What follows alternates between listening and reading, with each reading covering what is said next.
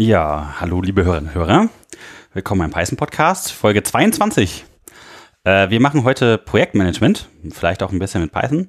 Und äh, spannenderweise ist genau diese Folge die Folge, die bis jetzt am wenigsten funktioniert hat. Und wir versuchen seit September diese Folge aufzunehmen und hatten schon mehrere Termine, die dann wieder äh, geplatzt sind. Und dann haben wir schon mal eine Folge aufgenommen, die total äh, nicht funktioniert hat. Und jetzt fangen wir wieder von vorne an. Also Projektmanagement ist eine tricky Sache. Wir sind wieder beim Jochen im Wintergarten. Hallo Jochen. Und, und Remote. Äh, und Remote dabei ja. sind heute wieder zwei unserer Stargäste. Und zwar der Christian und der Johannes. Hi. Uh. Hallo. Oh, hallo. Ja. Ähm, vielleicht noch ein bisschen vorher am Anfang ein paar News aus der Szene einstreuen? Ja, können wir, können wir eigentlich mal mit anfangen. Genau. Ähm, ja. Äh, was gibt's denn Neues? Der Christian hatte äh, was Spannendes, glaube ich.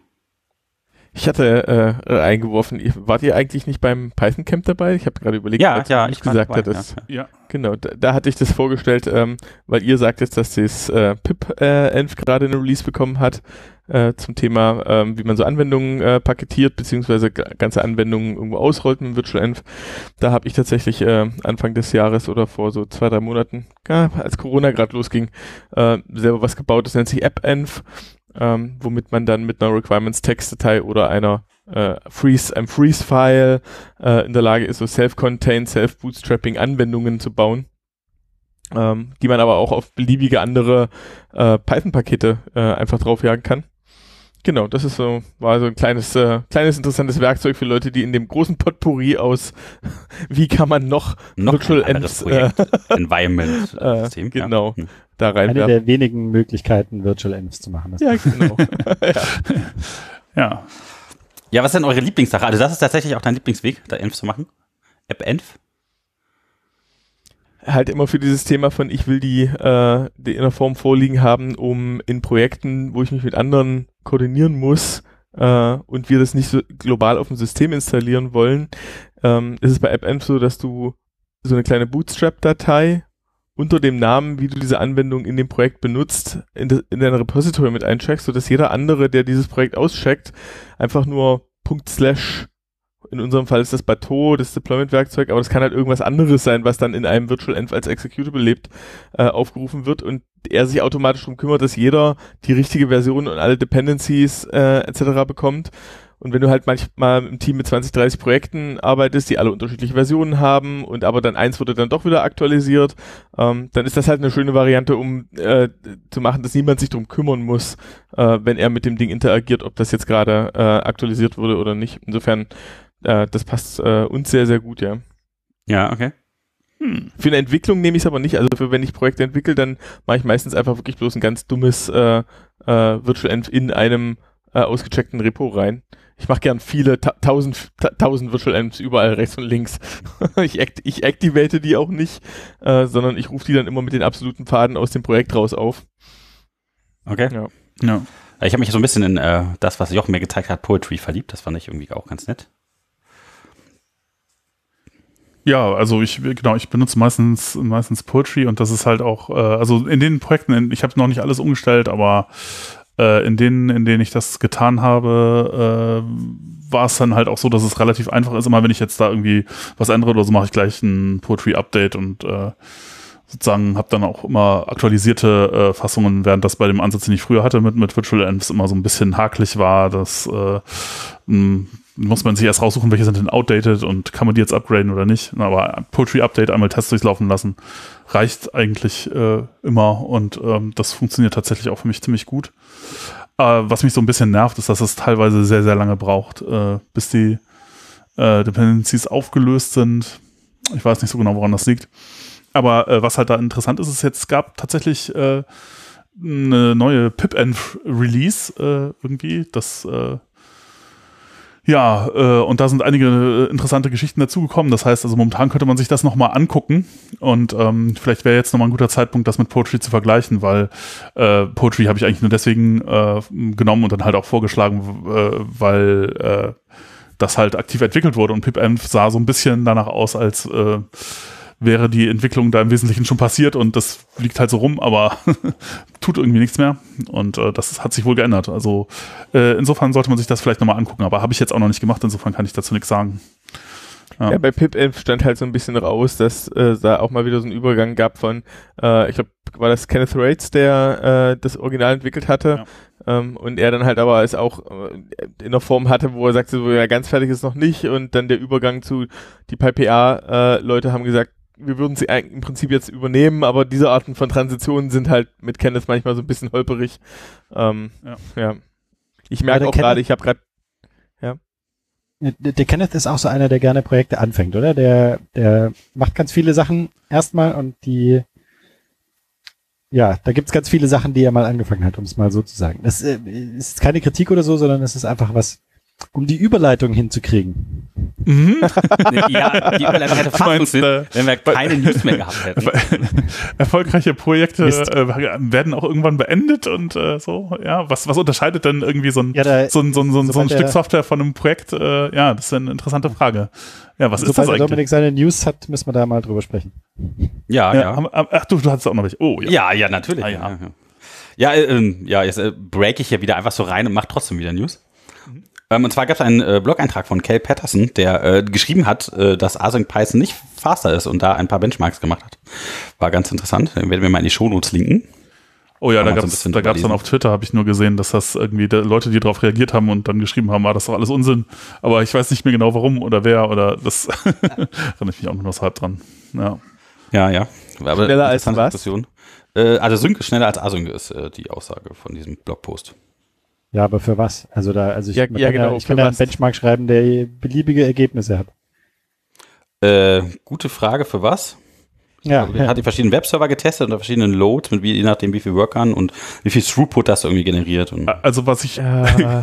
Äh, äh, einfach mal auch ein bisschen mitzuweinen, äh, was ich dann auf Twitter gelesen habe, ist, dass die Leute ihm vorgeworfen haben, dass er halt eigentlich nur äh, Postgres getestet hat, weil da war halt irgendwann Schluss und äh, äh, ja, er hat halt äh, irgendwie ähm, gar nicht wirklich Async getestet und das wäre halt irgendwie nicht okay gewesen, der Benchmark. Aber ähm, ich habe es mir auch selber nicht angeguckt, insofern kann ich dazu nicht sagen. Aber das ist auf jeden Fall eine interessante Geschichte. Ich würde auch sagen, also was sie, ich meine, das ist halt, das ist ein schwieriges Thema. Leute wissen nicht so genau, was sie meinen, wenn sie denn sagen, Async ist schneller. Also ähm, insofern, ich, ich meine, ich würde auch sagen, also wenn man Async irgendwie macht, hat das natürlich einen gewissen Overhead. Also wenn man jetzt einfach nur äh, ein, ein, ein Programm hat, das irgendwie durchläuft, dann ist das in der Sync-Fassung immer ein kleines bisschen schneller als in der Async-Fassung. Aber wenn man jetzt irgendwie, keine Ahnung, viele Requests gleichzeitig beantworten will oder so, oder dann kann das natürlich mit Async deutlich schneller sein. Es kommt halt immer drauf an, was man macht.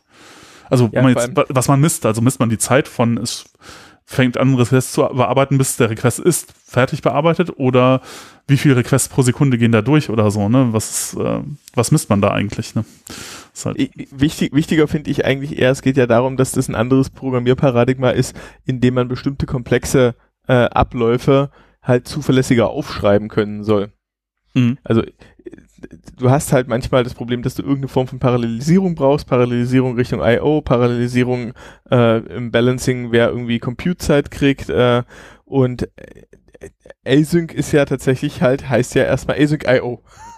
ähm, und da halt Patterns zu haben, die dann zum Beispiel eben schneller und skalierbarer auf irgendwie viele Endpoints reagieren können. Das sind ja die Themen, wo dann im Linux oder bei anderen halt das Thema äh, Select Poll, ePoll äh, etc. kommen, um zu gucken, wie viel CPU-Overhead muss eigentlich nachher draufgehen, um diese ganzen ausstehenden Ressourcen zu verwalten, damit dann irgendwann wieder aus der Kernel aus der Kernel-CPU-Zeit in die System, äh, in die User-CPU-Zeit gewechselt werden kann, um zu sagen, ah, ich habe ja jetzt, du kannst jetzt wieder richtige Arbeit machen, ich stehe jetzt nicht bloß da und drehe Däumchen, um rauszufinden, wo was erreicht wurde. Und das kannst du mit Threads natürlich auch machen, hast aber da dann wiederum halt das Problem, dass das ganz schnell in Locking-Probleme und Koordinationsprobleme und gescherte Datenstrukturen und Async hat halt dort den Vorteil, du kannst es leichter aufschreiben, weil die Punkte, äh, wann die Kontrollflüsse unterbrochen werden, äh, besser kontrollierbar sind. Weil du halt weißt, immer nur, wenn ich Yield oder die, wenn ich die Methode verlasse, die Coroutine verlasse, dann gibt's diese Kontextwechsel. Das heißt, du brauchst an vielen Stellen bei geteilten Datenstrukturen keine Logs, etc., etc., etc. Das ist halt. Ah, okay, aber das ist interessant. Ja, nee, das finde ich völlig äh, valide und äh, ähm, ich meine, äh, ich würde jetzt sagen, mit Threads kann man das ja auch irgendwie sozusagen, dann nimmt man halt eine Queue und Logs, gut, ja, eben, stimmt, braucht man also Genau, Lo nicht machen. Logs haben das, genau, so, Logs haben halt das Problem, das sind Kernel-Datenstrukturen, die du fürs Logging halt brauchst und die haben halt Overhead und es ist halt blöd und wenn du die gar nicht mehr brauchst, zack, geht das halt weg. Deswegen Ah. ist eher die Frage, wie verhält sich Async.io gegenüber von, gegenüber Threads? Und für mich die wichtigere äh, Kombination ist aber, dass du halt Fehlerquellen eliminierst. Das Hm. Dumme ist halt, Async ist jetzt auch nicht perfekt. Und es programmiert sich manchmal auch ein bisschen komisch. Das ist halt so diese Rot-Blau, das Rot-Blau-Problem. Ähm, das ist dann halt plötzlich in dein, dein Python-Code hat halt dann eine rote und eine blaue Variante, nämlich die Funktionen, die Sync sind und die Funktionen, die Async sind. Und die darfst du nicht durcheinander bringen. Ja. Die dürfen sich auch nicht gegenseitig aufrufen. Das ist auch eine super coole Sache. Ja, genau, da musst du immer, so- immer so eine Übergabepunkte machen. Und das ist tatsächlich so ein bisschen, na, es geht noch fluffiger. Ja, Es geht aber noch optimaler. Ja, alles Async ist die Lösung, die jetzt gerade läuft. Also furchtbar. Alles, Naja, alles das- Async sein. Nee, nee, also ich mache das tatsächlich eher so, dass ich dann immer mal so Codezweige habe, wo ich sage, so jetzt muss ich parallel was machen, jetzt hole ich mal für diesen Subcall-Tree Async raus, dann kommt dieser ganze Kram in Async und danach geht's wieder zurück. Also, Mhm. Äh, Ja, finde finde ich sehr interessant, weil ich hätte jetzt äh, so spontan gesagt, wenn ich, wenn mich jemand gefragt hätte, was der Unterschied oder wo ich den Unterschied sehen würde zwischen Threads und, und Async, da würde ich auch sagen, ja, so Threads ist halt, im Grunde macht das genau das Gleiche. Es ist beides Multiplexen von äh, IO, äh, irgendwie m, Parallelität und mh, aber Threads gehen halt nur beschränkt viele, weil naja, das sind halt auch wieder äh, Kernel-Datenstrukturen und du hast halt pro Thread irgendwie ein gewisses Maß, was man da äh, dann halt irgendwie anlegen muss und wenn man dann halt äh, nach ein paar hundert, paar tausend ist dann halt irgendwie einfach Schluss. Während ich mit Async.io halt auch, mh, weiß ich nicht, äh, f- m, halbe Millionen offene Verbindungen gleichzeitig haben kann. Äh, weiß ich nicht, ob man es wirklich haben kann, aber so theoretisch könnte es sein, dass es geht und ähm, ja, äh, ähm, das ist halt auch äh, quasi vergleichbar schnell. Insofern ähm, kann man dann für solche Sachen, wo man ganz, ganz viele äh, Verbindungen hat, dann halt irgendwie Async.io eher nehmen als Threads, aber ansonsten, ja. Und Threads sind halt äh, hässlich zu debuggen, aber das ist Async.io möglicherweise halt auch äh, irgendwie, da habe ich jetzt noch gar nicht so viel Erfahrung mit. Ja. Ja, die Antwort ist ja. Also da gibt es halt auch, ich meine, es gibt ja andere, es gibt ja andere Sprachwelten, halt gerade äh, JavaScript, äh, Node.js. Äh, JavaScript hat von der Sprache halt her schon ein besseres Ex Execution-Modell, äh, was die wa- was die Vorhersagbarkeit angeht, wann du die Kontrolle über deinen über die Ausführung verlierst, ja. Mhm. Bei Python Threading kannst du halt bei bei jedem State bei jedem Bytecode Statement kann es halt sein, dass die Kontrolle wechselt. Und dann weißt du halt teilweise noch nicht mal, ob die eine Zeile, die gerade ausgeführt wird, komplett durchkommt oder ob du zum Beispiel beim Assignment rechts die Expression noch ausgeführt kriegst, dann kommt irgendein anderes Thread und beim Assignment auf das Target äh, hat sich schon irgendwas geändert. Und äh, bei, äh, bei Async und bei JavaScript ist es halt eben so, du weißt erst, wenn du den Execution Block über einen Yield oder äh, über einen Coroutine Call oder halt den Call verlassen, erst wenn du den verlässt, dann geht die Kontrolle weg und solange kannst du dich darauf verlassen, dass niemand in diese Liste reingeschrieben hat, niemand irgendwie Dinge getan hat. Ähm, und das, das reduziert den Denkaufwand schon nochmal ganz schön massiv. Ähm, was man häufiger machen muss, ist, man, man muss, glaube ich, den Code nochmal anders strukturieren, dass er irgendwie lesbar ist, um ihn für Menschen wieder serialisiert irgendwie durchgucken zu können. Ähm, das ist auch das, was man halt kennt äh, in der Python-Welt dann wieder von dem Twisted. Das Zeug heißt halt nicht umsonst so. Das Twisted-Modell ist sehr, sehr nah an dem dran, was Async.io im Prinzip macht, äh, mit so Promises und, und so einem Zeug. Und am Ende hast du halt für etwas, was du seriell Sync einfach nur A, B, C, D, E runterschreiben würdest, plötzlich 40 Funktionen gefühlt, die sich alle gegenseitig mit irgendwelchen Promises und Callbacks und wenn der den aber mit Er- Error-Handler da drüben und wenn der Error-Handler von dem aufgehoben und da, da blickt man halt sehr schnell nicht mehr durch. Das, das, da halt eine Balance zu finden, da müssen sich jetzt alle auch erstmal irgendwie dran gewöhnen. Mhm. Das gibt's in JavaScript jetzt übrigens auch. Die haben jetzt auch Promises. Also man kann auch in JavaScript jetzt äh, Ja, und Mag jemand vielleicht mal ganz kurz erklären, was eine Promise denn überhaupt ist? äh, ist das, äh, weiß nicht, ob das jetzt super gut in die Projektmanagement-Folge reinpasst. ja, aber vielleicht noch Promise ganz kurz, ist, da wäre es ähm, gerade so. Äh, Äh, ein Promise ist eine, ähm, eine Berechnung, die zu einem späteren Zeitpunkt erst fertig werden kann. Das heißt, anstatt dass ich sage, das Ergebnis ist fünf, sage ich, ich verspreche dir, dass wenn du das Ergebnis abrufen willst, dann mache ich es auch fertig. Das heißt, das Promise ist, äh, ist so eine Verpackung für irgendwann wird ein Ergebnis hier sein. Und das ist die Garantie, dass das Ergebnis vorhanden ist, ist erst da, wenn das Promise abgerufen wird. Und die Hoffnung ist halt, dass man in der Zwischenzeit so genügend andere Dinge gemacht hat, dass das Promise quasi in Nullzeit äh, berechnet werden kann. Weil zwischendurch immer mal wieder eine von den äh, asynchronen Co-Routinen daran Genau. arbeitet, dass das ein bisschen weiter Genau. verpackt wird. Ja. Also man, man, man kennt, man, das ist auch eine Verallgemeinerung von dem, was man von Threads kennt. Also Threads kannst du halt ja auch sagen, äh, du, du spawn, du kannst halt zwei Varianten benutzen. Du kannst halt entweder sagen, du machst dir einen Thread-Pool, äh, wo eine Funktion immer wieder irgendwas abruft und verarbeitet und, der, und dein Thread läuft unendlich lange, oder du startest bestimmte Funktionen mit Parametern in einem Thread und kannst den dann joinen. Kannst halt dann, äh, das heißt, in deiner, in deinem Hauptprogramm kannst du irgendwie sieben Dinge anfangen äh, kriegst dann die Thread-Objekte und kannst am Ende sagen so join, join, join, join und das Join wird in deinem Hauptthread wieder returnen in dem Moment, wo der Thread sagt, so ich habe mich beendet. Und eine Future oder halt eine Promise ist im Prinzip die Abstraktion davon, dass du irgendwelche Calls hast, die so ein Future-Objekt liefern und dann hast du auf dem Ding halt eine verallgemeinerte äh, äh, Möglichkeit, um zu sagen, also übrigens, falls das schief gehen sollte, hier ist noch ein Callback, der bitte aufgerufen werden sollte, wenn es schief gehen sollte. Äh, hier ist noch ein Callback, der aufgerufen werden sollte, wenn es erfolgreich ist. Und sag mal, wie geht's dir eigentlich gerade? Ähm, das ist sozusagen diese, diese Verallgemeinerung von diesen Patterns von, ich lasse irgendwas asynchron ausführen und will dann irgendwann sagen, so jetzt hätte ich's gerne, äh, jetzt warte ich darauf, dass du fertig wirst. Okay. Mhm. Man kann aber auch in, in JavaScript inzwischen äh, irgendwie Async Await Syntax, die praktisch genauso Ja. aussieht wie in äh, Python, äh, verwenden. Insofern, Aber da kommt es dann sehr drauf an, wo, welche, welche Bibliothekwelt man gerade lebt. Ob die Ja. Promises macht oder Futures oder Await oder mhm. Threads oder Timeout Callbacks. oder Callbacks.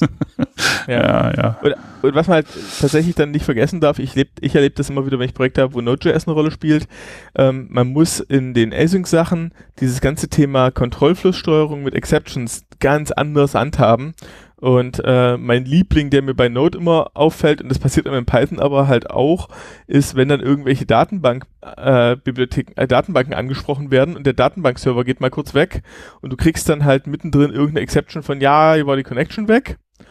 Und niemand hat im Framework ordentlich Händler für diese Exceptions registriert, dann sitzt dein, weil dein, dein Hauptthread macht später nichts anderes mehr als nur diesen Loop von, ja, gibt's hier noch Async-Dinge zu tun? Ja, dann husch, husch. Ah, hier sind wieder neue husch, husch, husch.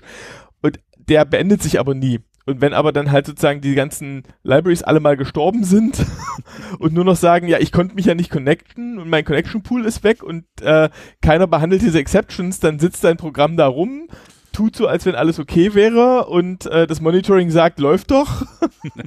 Husch, husch. Das, und- das ist, äh, wir haben heute erstaunlich wenig Last auf unseren Rechnern. ja, genau, aber tatsächlich häufig ist es so, der Webserver in dem Ding antwortet dann für irgendwelche Statusseiten immer noch, ja, ich bin anwesend, Ja, dass aber die realen Requests alle auf die Schnauze fliegen und er zu doof ist, sich zu reconnecten.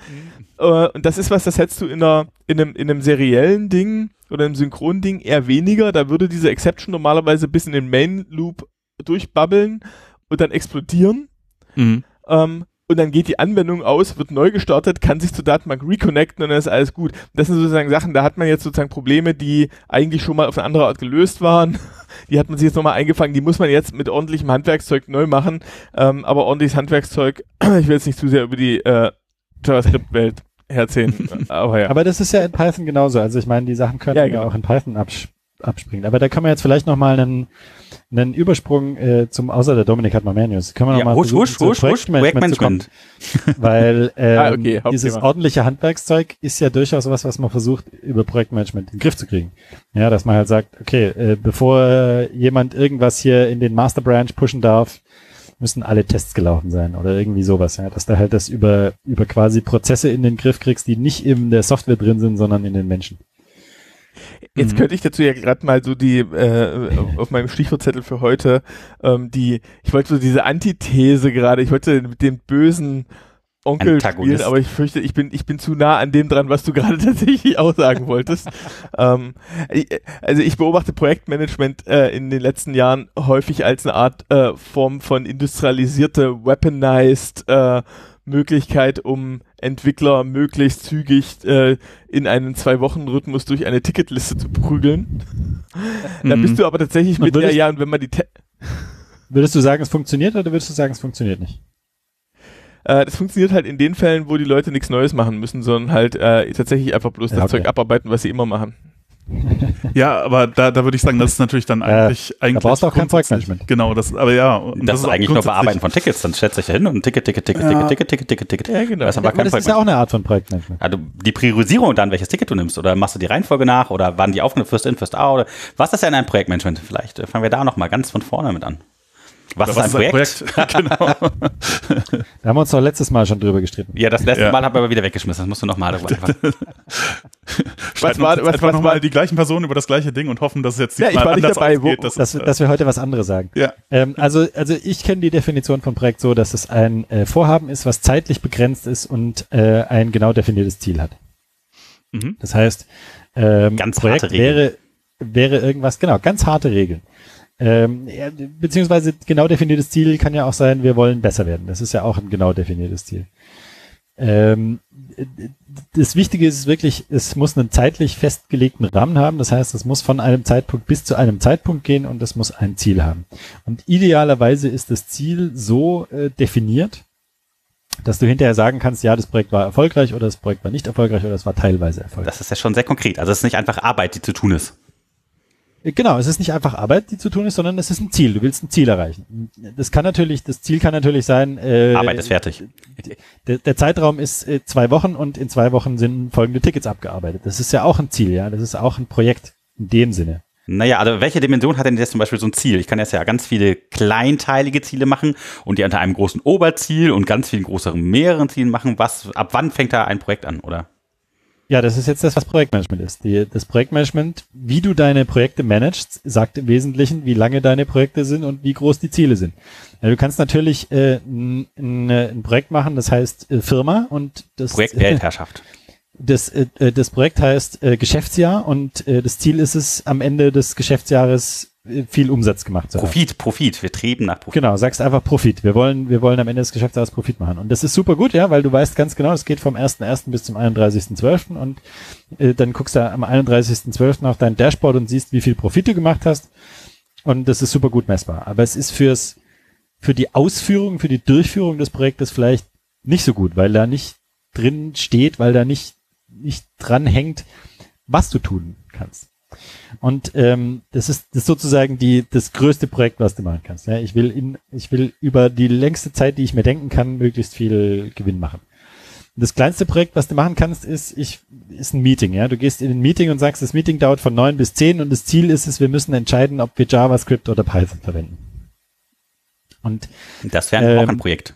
Hm. das, äh, wenn du das möchtest, kannst du das auch als Projekt sehen, ja, weil es ist ein zeitlich begrenztes Vorhaben, was ein definiertes Ziel hat. Ähm, die, die Frage ist, äh, wie sinnvoll ist das? Ja? Ist, ist das jetzt sinnvoller, das äh, eine Million Projekte zu haben, die so klein sind, oder ist es sinnvoller, äh, ein Projekt zu haben, was sehr groß ist? Und die Kann man denn mehrere sicherlich kleine managen? in der Mitte liegen? Kann man denn ganz viele kleine Sachen managen oder braucht man was ganz großes managen? Was ist denn da am Managen? Was heißt das? Äh, Strukturiere ich das um? Priorisiere ich das? Mache ich eine große Liste, wann wie wo was gemacht werden muss? Versuche ich alle Menschen bei Laune zu halten, um zu gucken, dass die einfach arbeiten? Was ist äh, Ja, alles, was du sagst, würde ich sagen. Also alles, alles, was du tun musst, um die, um deine Ziele zu erreichen. Was ich halt spannend finde, ähm, äh, also ich habe gerade nebenbei noch die Wikipedia offen gehabt und ich habe festgestellt, es gibt eine DIN für, das, für den Begriff Projekt. Ach, sehr schön. Es gibt eine DIN für alles. Äh, ja. Es gibt die DIN 69901. Die sagt, ein Projekt ist ein Vorhaben, das im Wesentlichen durch die Einmaligkeit, aber auch Konstante der Bedingungen in ihrer Gesamtheit gekennzeichnet ist, wie zum Beispiel Zielvorgabe, zeitliche, finanzielle, personelle, andere Begrenzungen, Abgrenzung über anderen Vorhaben und die projektspezifische Organisation. also Ja. was ich halt, äh, wa- was, was ich interessant finde an der Stelle ist tatsächlich dieses Thema Ein Einmaligkeit und Zielgerichtetheit. Und ähm, wenn ich ähm, an der Stelle jetzt drüber nachdenke, äh, das gilt halt für viele Dinge, die wir, die ich so sehe, wenn, man wenn man jetzt mal fragt, okay, was tun wir eigentlich den ganzen Tag lang, ähm, dann gilt es halt fast gar nicht mehr so. Also zeitliche Abgegrenztheit, also ich finde zum Beispiel jetzt diese Metapher mit äh, das Geschäftsjahr einer Firma, das ist so ein bisschen sehr synthetisch und sehr, sehr hergeholt. Ähm, Ja, klar. Die, weil tatsächlich so diese Einmaligkeit und zeitliche Begrenztheit ja eigentlich nicht gegeben ist. Die ist ja nicht aus diesem Zweck selber raus. Und wenn man halt Organisationstheorie ja. anguckt, sollte ein Unternehmen im Prinzip tatsächlich auch erstmal noch, noch andere Funktionen haben als nur die Erwirtschaftung des Profits. Ähm, Natürlich, das war als Beispiel gedacht für die größte Einheit, die man sich denken kann. Ja, ja. Ähm, und ich finde es aber spannend, weil nämlich dieses Thema Einmaligkeit und Zielgerichtetheit heutzutage in vielen tja, Aufgaben, die vor einem liegen, gar nicht mehr so gegeben sind. Oder halt dieses Thema konstante Ressourcenallokation, solche Dinge. Weiß, ich hatte ich den letzten Monat viel interessanter, dass ich, für mich ist das was, ist das ganz anders. Das ist voll, voll witzig, dass du genau diese beiden Begriffe rauspickst, weil für mich ist der zeitliche Aspekt einer, der heutzutage viel schwammiger behandelt wird, als man das vielleicht früher gemacht hat. Das hm. ist richtig. Ähm, der zeitliche ist für mich tatsächlich, der, der löst sich für mich halt auch auf. Ähm, ich wollte es vom anderen Ende aufziehen gerade, weil ich jetzt ein paar Mal mit äh, Leuten es davon hatte, dass eigentlich das, was bisher klassisch Projekte sind, inzwischen eigentlich Produkte sind. Also ich habe ich hab ganz viele ja, oder Vorhaben äh, oder ja, Programme. Ja, ich, ich finde halt häufig schon wirklich Produkte ähm, in so einer Kombination tatsächlich auch ähm, wir haben, also bei uns ist es so, wir haben ja gerne mal Kunden, die irgendwelche eher so Geschäftsansätze, äh, Business-Ideen äh, äh, haben aus ihrem eigentlichen Geschäft raus. Und die suchen sich irgendwen, der dieses eigentliche Produkt, also wenn da ein digitales Produkt draus äh, entsteht, jemand anders, der es implementiert und irgendwer muss das Ding dann operativ äh, irgendwie betreuen. Und da kommt dann aber sofort so ein Perpetuum mobile schon fast raus, ähm, wo man davor steht und sagt, okay, es ist halt kein Projekt, weil das ist halt zeitlich nicht begrenzt, sondern wir wollen das im Prinzip als wie eine Art Mini-Unternehmen nach vorne treiben. Ähm, und es ist halt auch nur mäßig zielgerichtet in, im Sinne von, es gibt halt kein festes Ziel von, haben wir das erreicht oder nicht, sondern es gibt mehr ein, ja, wir haben hier irgendwie das Gefühl aus unserem Hauptbusiness raus, in dieser anderen Ecke, da verbirgt sich irgendwie ein neuer Markt. Wir müssen mal gucken, was man da machen kann. Lassen wir mal irgendwas da hinwerfen, gucken, wie der Markt reagiert und dann rennen wir nachher, wenn wir rausfinden, dass es doof war, in genau die entgegengesetzte Richtung. Ähm, deswegen habe ich, deswegen bin ich so an diese Einmaligkeiten, an den Zielgerichtetheit und die zeitliche Abgrenzung, die löst sich da in der Folge so im Prinzip sozusagen automatisch auf. ja, äh, nur um das kurz kurz einzuwerfen, da gibt's auch, äh, für diese Dinge, die du beschrieben hast, gibt's auch andere Worte noch äh, in dieser, ich glaube nicht in der DIN, aber in der Literatur. Das heißen dann Programm oder Vorhaben oder äh, äh, solche Dinge. Ja. Ja. Ähm, genau. Aber ich meine, ergibt sich das nicht quasi so relativ äh, zwangsläufig aus? Also wenn ich mir jetzt so vorstelle, äh, also oder ich, ich kenne das halt äh, aus dieser ganzen Agile äh, ähm, oh, Welt halt äh, sozusagen, es gibt so ein magisches Dreieck äh, irgendwie äh, an Ressourcen, die, die begrenzt sind und die man halt äh, sozusagen nicht unabhängig voneinander äh, irgendwie verändern kann. Das ist halt Zeit, ähm, irgendwie Geld, das man dafür ausgibt äh, und halt äh, irgendwie, ähm, na, was war das dritte? Qualität. Qualität. Ach ja, die wird immer so, die verge vergesse ich auch manchmal irgendwie. Ja, es gibt, es gibt manchmal auch noch einen vierten davon. Ja, äh, Funktionsumfang. Äh, äh, genau, genau. Und das Problem ist jetzt sozusagen, dass äh, äh, zwei von den Dingern eigentlich nicht so richtig optional sind. Also die Qualität will man eigentlich nicht opfern oder die Features. Und äh, ähm, Geld ähm, will man jetzt auch nicht, haben wir auch nicht beliebig da, da rumliegen, dann bleibt ja eigentlich nur die Zeit, die variabel sein kann. Und die wird's dann halt auch irgendwie immer. So dass das halt irgendwie. Gestern. ja, ja. ja, aber das ist doch die Aufgabe des halt Projektmanagers, dafür zu sorgen, dass es gestern fertig ist. Ja. Ja, aber das ist halt ähm, auch wieder spannend. Also es gibt ja verschiedene Perspektiven, die ihr jetzt genannt habt. Es gibt halt die Perspektive von ne, dem Kunden beispielsweise, der jetzt seine ganzen, sein ganzes großes Projekt ne, da hat und dann da Pivots machen möchte. Und wenn er dafür Menschen beauftragt, die haben dann vielleicht ein kleines Projekt in diesem Projekt drin. Das heißt, aus deren Perspektive ist das nur ihr eigenes abgeschlossenes Projekt, wenn dann ihre Aufgabe nach zwei Monaten erledigt ist oder so obwohl das nur ein Baustein in dem großen Projekt des anderen war. Und das ist halt wieder diese Verschachtelung von den einzelnen Projektebenen. Und die Frage ist, wie man das halt vernünftig hinbekommt, dass man das so organisiert, dass man einzelne, weiß nicht, Arbeitspakete hat. Ich weiß nicht, ob ein Arbeitspaket ein geeignetes Maß ist, um ein Projekt zu managen. Oder gibt es überhaupt Metriken? Ist das wichtig, dass man irgendwas messen kann? Oder geht es um den Erfolg? Oder also was, was ich spannend finde, viele Worte gesagt, halt beobachte, ja genau, was, was ich bei uns halt beobachte von der Granularität her, wir versuchen immer, ähm, das geht dann ja auch in die, in die Frage von, wie kann man solche Sachen verschriftlichen, welche Tools nimmt man dafür. Ähm, wir schreiben gern ganz viele Sachen in Tickets rein und uns ist es wichtig, dass wir ein System haben, wo alles, was irgendwie die Firma berührt, in Tickets landet, äh, damit ich es halt auch ein bisschen kreuzreferenzieren kann, etc. Und da ist tatsächlich für uns immer wieder dieses Thema, weil wir ja eher auch so ongoing als direkt projektorientiert sind. Ich würde auch sagen, wir haben manchmal so Projekte, wo wir sagen, so jetzt hat es hier irgendwie einen abgeschlossenen Fokus, wo wir mal für zwei, drei Monate versuchen, wie das, die sieben Sachen zusammenzubündeln und einmal durchzuprügeln, ähm, um sie dann auch mal wieder loszuwerden und sagen, jetzt brauche ich mich nicht mehr drum zu kümmern, jetzt, jetzt denkt da keiner mehr drüber nach. Irgendwie, jetzt haben wir gerade zum Beispiel das Netzwerk einmal bei uns äh, saniert und dann war das halt mal für drei Monate was, was stärker im Fokus war und was eine ganze Reihe von zusammenhängenden Aufgaben hatte. Und ähm, da finde ich zum Beispiel spannend, ähm, für mich gibt es so eine, so eine Balance und ich habe keine Ahnung, was eine gute Antwort ist, dass wir auf der einen Seite Unmengen Tickets generieren und für die Leute in so einem Team, in, in, einer, in einer, Firma, ist das, hat das ganz unterschiedliches Gewicht, ob da jetzt zum Beispiel 5000 Tickets rumliegen, um die sich nie wieder einer kümmern wird da denke ich mir so, das ist überhaupt kein Problem. Die machen wir einfach alle zu, als ja, haben wir erfasst, steht da drinne. Wenn man, wenn man mal irgendwann nochmal danach suchen möchte von, sag mal, haben wir schon mal nachgedacht über XYZ, dann sieht man, ah, guck mal, da gab es schon mal drei Sachen. Warum war denn das? Wieso? Weshalb? Warum? Ähm, versus andere, äh, die dann gegebenenfalls denken, ja, jetzt kommt hier ein Ticket rein, fuck, das muss jetzt irgendwie abgearbeitet werden. ja, aufgeräumtes äh, Backlog oder? Stress. Ja das macht dann halt Stress und auch Backlog ist tatsächlich so, da neigen wir gerade eher dazu zu sagen, also alles, was nicht freiwillig sozusagen bei jemandem innerhalb von zwei Wochen auf dem Tisch landet, äh, kannst halt im Prinzip auch gleich zumachen, weglegen. Aber vernünftig ein bisschen mit Metadaten versehen. So, zu welchem Bereich gehört denn das so grob? Was hatten das noch für zwei, drei Tags oder so? Und dann kann man, wenn man dann mal auf die Suche geht von so, okay, was haben wir denn im letzten Jahr für äh, Notizen uns gemacht zum Thema XY? Weil da wollen wir jetzt nochmal rangehen, dann kann man die dann wieder rausholen, aber du musst sie nicht ständig pflegen und machen und tun und ähm, äh, das hilft halt den Leuten auch dann, wenn ihr sagt, ja komm, macht einfach Tickets, immer her damit, immer her damit, immer her damit, dann hast du so ein bisschen organisationales Wissen halt auch an der Stelle, ja. Wie macht ihr denn Tickets, wenn ihr gerade so Backlog. bei Tickets äh, sind, mit Python oder?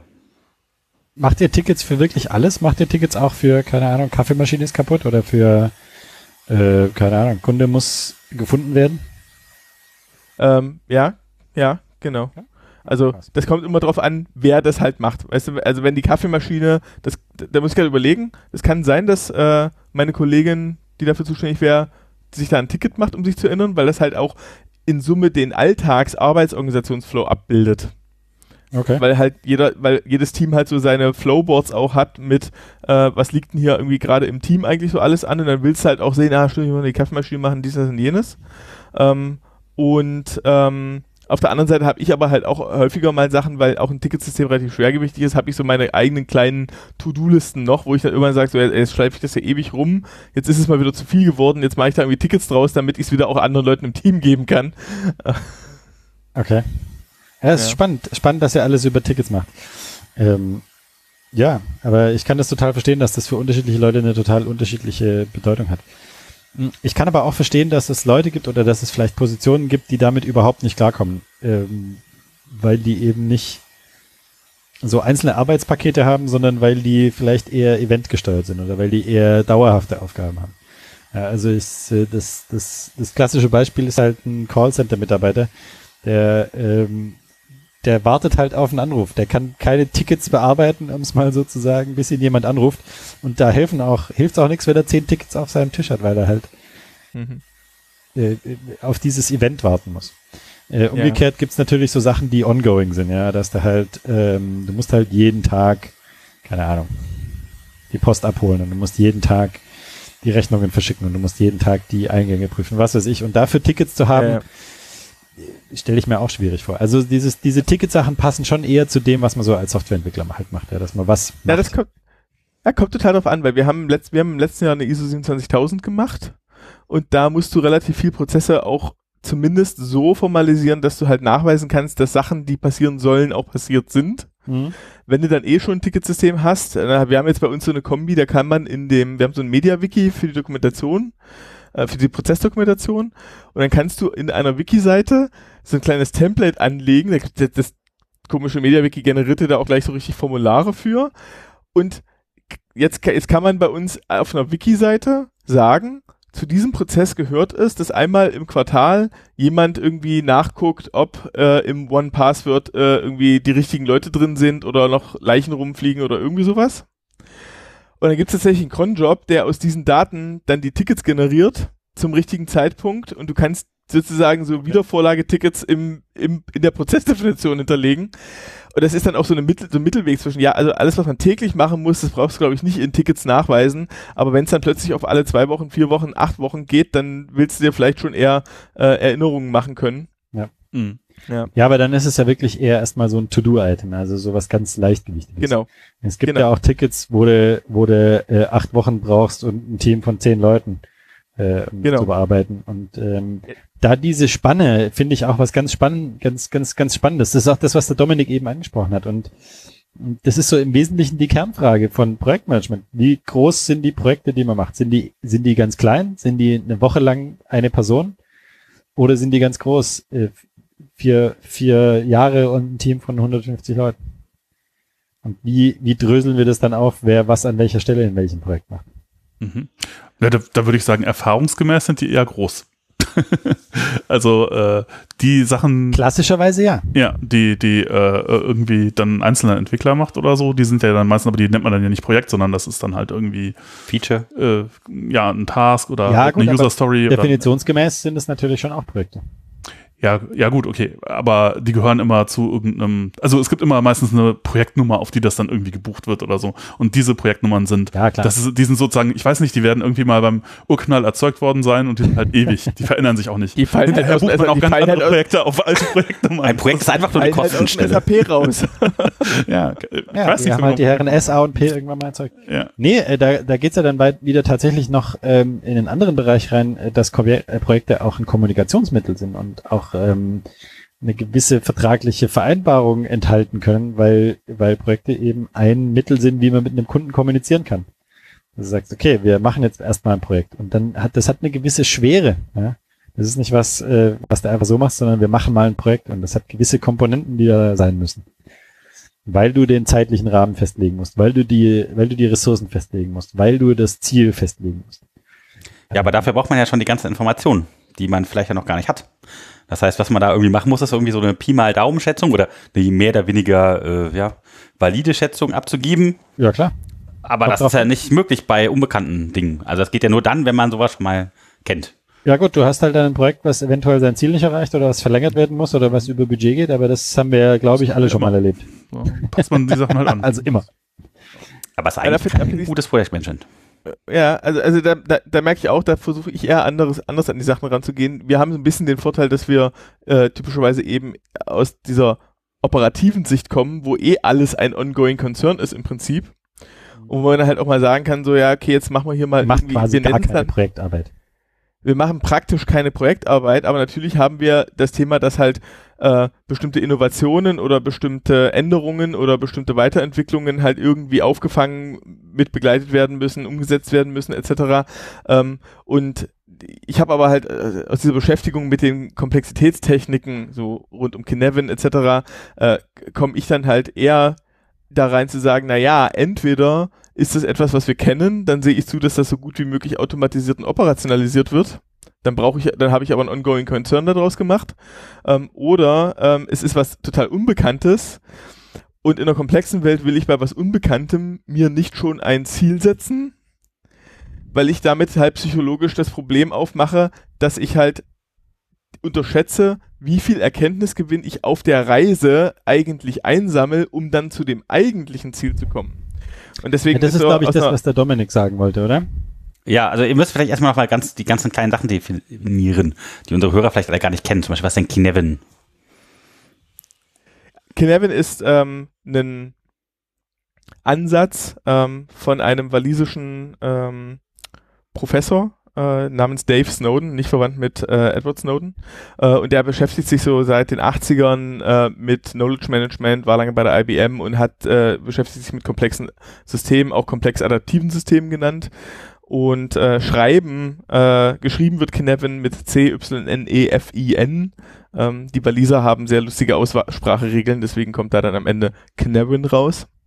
Und ähm, da geht es zum Beispiel darum, dass man halt ähm, multimodale Entscheidungssysteme äh, Systeme braucht, dass du halt äh, in der Lage sein musst zu sagen, ja, für bestimmte Arten von Problemen muss ich halt unterschiedliche Lösungsstrategien angehen können und gleichzeitig ist es auch nicht so, dass ein bestimmtes Problem absolut betrachtet einer bestimmten Komplexitätsklasse zuzuordnen ist, sondern die Frage ist mehr, kann ich mir unterschiedliche Perspektiven äh, ranziehen? Also er hat solche Sachen wie ungeordnete und geordnete Systeme, ähm, äh, komplexe Systeme, äh, wo ich retrospektiv erklären kann, wie die Zusammenhänge hier eigentlich sind, oder chaotische Systeme, wo ich auch retrospektiv nicht mehr sagen kann, wie es eigentlich dazu gekommen ist, äh, oder geordneten Systemen, wo ich halt einen Experten, einen Ingenieur dran setzen kann, dem das Problem schildere, der dekliniert das durch und sagt mir, die Antwort ist X, äh, oder halt eher bürokratische, einfacher geordnete Systeme, wo ich halt weiß, okay, äh, wenn der Herr einen äh, Ausweis will, dann müssen wir hier halt das Verfahren X abarbeiten und dann kommt da hinten ein Ausweis raus. Ähm,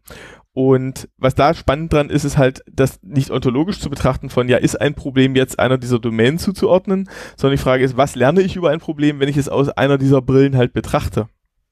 Um es dann gegebenenfalls zu zerteilen und zu fragen, so was in diesem Problem wäre denn etwas, was man mit Expertenwissen erschlagen kann, wo sich jetzt einer mal mit einer Timebox eine Woche Zeit nimmt und sagt, so dekliniere das mal durch, habe ich danach eine Lösung? Sehr gut. Oder ist die Frage, ist es komplex? Müssen wir im Prinzip erst anfangen, mit dem Ding ein bisschen zu spielen, um was drüber zu lernen, um dann zu gucken, ob wir es weiter zergliedern können, um zu wissen, aha, hier geht es in die richtige Richtung, geht es in die falsche Richtung? Oder brennt mir hier gerade irgendwie alles ab und ich muss erstmal draufhauen und danach fragen? Ähm, und das, das sind Ansätze, wo ich merke, die gehen so weit weg von einem äh, im klassischen Projektmanagement stark oh, bürokratieorientierten Ansatz. Ähm, also ich bin ja, ich, ich, bin zur Uni gegangen, das war 2001 bis 2003. Ähm, da kam, da sind wir noch mit diesen klassischen Wasserfallmodellen konfrontiert worden, während wir gleichzeitig, gleichzeitig kamen 2000 2001 das Agile Manifesto raus. Und als Studenten hatten wir halt dieses Agile Manifesto vor uns, während unsere Profs und irgendwie Function Point Schätzungen gaben von, du musst ein Projekt halt in alle möglichen definierbaren Teile zergliedern, die dann entsprechend schätzen und bepreisen. Ja, dann addierst du dir halt auf und dann bist du halt fertig. Und diese Ansätze berücksichtigen ja keinerlei äh, Interaktionen und Erkenntnisgewinne auf der Reise oder wie Dinge halt komisch sich ver verzweigen. Und ähm, heute sind wir dummerweise wieder an einem Punkt, ich nenne das dann immer Weaponized Agile. Ähm, dass man halt eben sagt, agil ist jetzt, wenn eine große Firma sich Scrum einkauft, äh, jedes Team genau den gleichen Arbeitsmodus hat und alle zwei Wochen seine Tickets abliefert und äh, ich gucke auf das Agile Manifesto und denke mir so, ja, Moment, nee, da stand erstmal drauf, dass es um funktionierende Software und ordentliche Zusammenarbeit und äh, dass das Team im Prinzip sich überlegen muss, was denn in diesem Projekt jetzt gerade der richtige Arbeitsmodus ist. Und allein schon äh, eben dieses Thema, du sagst es ja auch, das ist jetzt mal ein Task oder ein Ticket, da brauchst du zehn Leute für acht Wochen. Da, da platzt dir ja jeder Scrum Master. Haben wir aber alle schon mal gehabt, solche, solche. Ja, dann ja, ist es halt so. Wo ist denn das ja. Problem? Ja, gut, aus, aus äh, ich, ich würde jetzt sagen, so aus Agile-Perspektive ist es halt so, so, sowas sollte man sich nicht, nicht vornehmen, weil einfach das Risiko, dass das schief geht, ist halt zu hoch. Kann man das nicht vielleicht irgendwie ein bisschen äh, in, in, in Teile aufteilen, aber und das geht ja dann meistens auch irgendwie. Ähm, ja, aber ich, aber ich finde das sehr interessant und ich finde, ähm, also möglicherweise, ja, e, eben, was man für Probleme hat, hängt halt unter Umständen auch damit zusammen, eben, ob man jetzt eher Projektgeschäft macht oder eher, äh, ja, irgendwie operative Geschichten, so Produktionen. Ich glaube auch, dass da ein großer, dass da noch ein, ein wichtiger Unterschied ist, den, den man vielleicht nicht so, ähm, ja, ansonsten, wenn man da sich jetzt schon auf irgendeine Methodologie äh, einschießt, äh, vielleicht nicht so wahrnimmt, aber der, der ist, der ist, glaube ich, tatsächlich äh, äh, sehr relevant und äh, es geht üblicherweise in eine bestimmte Richtung immer sehr schief, äh, nämlich man hat halt einen Unterschied, wenn ich jetzt zum Beispiel bei Softwareentwicklungen, wenn ich darüber nachdenke, ähm, wie, wie funktioniert das, was macht man da eigentlich, im Gegensatz zu, weiß ich jetzt nicht, zum Beispiel irgendwas, äh, man hat ein Fastfood-Franchise, äh, äh, Restaurant, irgendwie sowas. Hast du Hunger? Ähm, ein bisschen. Okay. mal gucken. Ja, Softwareentwicklung hat halt immer auch so was Exploratives dabei, oder? Man weiß am Anfang noch nicht, wie die Lösung aussieht. Ja, naja, sag mal so, die, die Prin Prinzipien, also wie, wie, man das managt, ist halt äh, sozusagen fast umgekehrt. Also bei einem, äh, bei, bei so einem ähm, Fastfood-Franchise würde ich sagen, also man muss Sachen standardisieren, man muss halt zusehen, dass äh, irgendwie äh, keine Fehler passieren, ja, dass äh, also man einfach die Fehlerquote kontinuierlich senkt, äh, dass keine Überraschungen passieren, dass alles irgendwie äh, so wie es im Buch Buch steht, halt äh, gemacht wird. Man muss halt äh, irgendwie dafür sorgen, dass die Leute irgendwie äh, pünktlich zur Arbeit kommen und äh, dass halt irgendwie die ganzen formalen Geschichten äh, eingehalten werden. Das ist alles total wichtig. Und keine Experimente, ja. Es gibt irgendwo eine Zentrale, da überlegen sie sich vielleicht neue Rezepte oder so, aber äh, irgendwie die Leute ähm, im Restaurant sollen halt austauschbar sein und die sollen halt irgendwie funktionieren. Und das Ganze ist quasi so eine Maschine und die soll halt laufen, damit da irgendwie Cheeseburger rausfallen und die Leute glücklich sind. Äh, oder dick oder was auch Ja, aber das löst doch auch nur so ein gewisses Problem, oder? genau, das, das löst halt dieses, dieses, ja, Ja, also, aber Das halt- das also- Ergebnis davon ist halt äh, ein Fastfood-Hamburger. Und wenn du einen guten Hamburger essen willst, gehst du nicht zu einem Fastfood-Laden, weil da kriegst du zwar immer den gleichen und auch auf der ganzen Welt überall immer den gleichen, Ja. aber du kriegst halt auch immer nur den Fastfood-Burger. ich glaube auch Das bei, spannend, also- ja, hm, oder äh, genau, Ja, aber- also was du ja beschreibst gerade ist eben, das ist die Optimierung auf Effizienz, ja. Das ist, du willst möglichst viel Output mit möglichst wenig Input haben. Mhm. Ähm, das ist Effizienz. Ähm, Und, Bei der und Standardisierung, du willst immer den gleichen Output haben. Je gleicher der ist, umso besser. genau, ja, ja, du willst, ja, genau, du willst, du willst halt, du willst auch wenig Variation da drin haben. Ja, ja, Genau. genau. Ähm, die, ähm, die, äh, die Seite bei der Softwareentwicklung und Explorativen ist halt, solange du gar nicht weißt, was du tust, musst du ja erstmal an der Wirksamkeit der Lösung arbeiten. Du musst erstmal die Effektivität herstellen. Du musst erstmal fragen, tue ich hier eigentlich das Richtige? Genau. Und ich meine, das willst du halt auch nicht. Das, also es ist jetzt philosophisch abstrus. Ich muss sehr an die Simpsons denken. Äh, irgendwie da den einen Jugendlichen, der immer beim äh, Hamburger Joint, du willst nicht, dass der sich die Frage stellt, ob er hier gerade das Richtige tut. Das, ja, ja. das willst du halt nicht. Der kommt nachher auf die Idee, seinen, seinen Lebenssinn irgendwie in Frage zu stellen. Das wäre für, die, für den Output der Bürger jetzt eher schwierig. genau, Nachher, nachher sagt er, ich will gar nicht arbeiten. ja, ja, ja, Ähm, Ich, ich würde sogar fast noch einen Schritt weitergehen und sagen, äh, bei Software weiß der am Anfang oft gar nicht, was das Ergebnis sein soll. genau, genau. Und Und ja, da- solange du nicht weißt, was du für einen Burger haben willst, kannst du auch keinen Prozess machen, der diesen Burger herstellt. Und Achtung, natürlich gibt es da einen, einen Zwischenton im Sinne von, wenn du mit deinem Handwerkszeug effizient umgehen kannst, im Kleinen, im Sinne von, wie schreibe ich Code und wie strukturieren wir äh, eine Softwarebasis etc., dann kannst du natürlich kostengünstiger mehr explorativ machen, als wenn du die ganze Zeit nur dabei bist, irgendwie dagegen, also wer, wer nicht zehn Finger schreiben kann, ähm, nicht jeder muss zehn Finger schreiben können, aber wer halt wer Schwierigkeiten hat, eine gewisse Menge Code effektiv äh, und effizient ins System reinzukriegen, der kann halt nur schwierig experimentieren, weil es halt sehr teuer ist, halt mal vorwärts, rückwärts, links, rechts. Und da ist aber auch tatsächlich diese klassische Projektmethodologie drin. Du willst die Fehler während des Prozesses minimieren, äh, weil die nach hinten heraus halt explodieren. Während wenn du sagst, na ja, es ist für mich leicht, schnell viel Code zu produzieren, zu testen, anzugucken und drüber nachzudenken und dann die nächste Iteration reinzugehen, dann brauche ich nicht von vorne nach hinten alles ausdefiniert haben, sondern kann es mir leisten zu sagen, Code ist auf eine gewisse Art ein lebendes Gespräch mit einem komplexen System, um zu sagen so, was passiert denn hier, wenn ich jetzt diese Menge von Code reinstreue? Daraus entstehen neue Ideen und dann kommst du dahin zu sagen, und das ist das, wo wir nämlich, wo ich dann wieder andocke mit, das ist dieses Ongoing, äh, Softwareentwicklung als Ongoing Concern eines Produktmanagements, dann willst du aus so einer Kombination aus, da gibt's Leute, die haben halt ein Business-Anliegen, da gibt's Leute, die können Software entwickeln, dann gibt's Leute, die betreuen sowas operativ und aus denen willst du einen andauernd laufenden Co-Creation-Prozess bauen, Hm. wo jeder im Prozess die Möglichkeit hat, Erkenntnisse einzufüttern, um dieses, was tun wir hier eigentlich, weiterzuentwickeln und anzufüttern und nicht nur dieses Jahr haben jetzt alle ihre Aufgaben gemacht, dann ist jetzt das Projekt vorbei, dann brauchen wir es jetzt für fünf Jahre nicht anfassen und das läuft jetzt hier vor sich hin. Ein Co-Creation-Prozess. Das ist schön. Ja, das ist halt, wenn man, wenn man mal versucht, irgendwie dieses blöde Thema Digitalisierung mit irgendwas sinnvoll zu unterfüttern, äh, dann finde ich, sind halt, ist gerade so ein Begriff wie Co-Creation das, was, wo man tatsächlich Wert schöpfen kann, wo du wirklich sagen kannst, was ist jetzt an Softwareentwicklung, außer von, ja, wir haben es jetzt perfektioniert, möglichst schnell Fachanwendungen mit immer den gleich aussehenden Formular-Eingabefenstern auszukotzen. Äh, was kann man da eigentlich besser machen? Und besser machen ist eben tatsächlich sagen, naja, du willst in den Alltag rein, bis zum Nutzer, äh, diese, diesen, diese Konversation mit dem komplexen System von was tun wir hier eigentlich und was geht eigentlich äh, unterfüttern. Äh, In Knevin, in, in dieser komplexen heißt es äh, uh, unarticulated needs, weil du halt das Problem hast, dass die Leute, die das Zeug einsetzen, die ja vorher, die verstehen heutzutage nicht, was kannst du eigentlich alles bauen und du kannst nicht kommunizieren, was in ihrer Domäne jetzt vielleicht sinnvoll wäre zu bauen. Das heißt, du musst auf eine gemeinsame Reise gehen, um eine Sprache zu entwickeln, um tatsächlich im täglichen Dienstag früh um sieben ähm, mein Patient ist komisch ausgerutscht, weil das Programm mir gestern vergessen hat, auf eine sinnvolle Art zu sagen, dass da bitte eine Matte hinzulegen ist. Ähm, diese Schleifen brauchst du halt nicht am grünen Tisch irgendwie von irgendeinem Produktmanager, du, brauchst diese Schleife tatsächlich zwischen Ja. Ja. bis zu, da ist der Patient hingefallen, weil XYZ. Ja. Und diese Informationen ordentlich durch die Gegend zu leiten, ist tatsächlich das ist immer auf einer ganz anderen Ebene, als was man klassischerweise unter Projektmanagement verstehen würde, ja.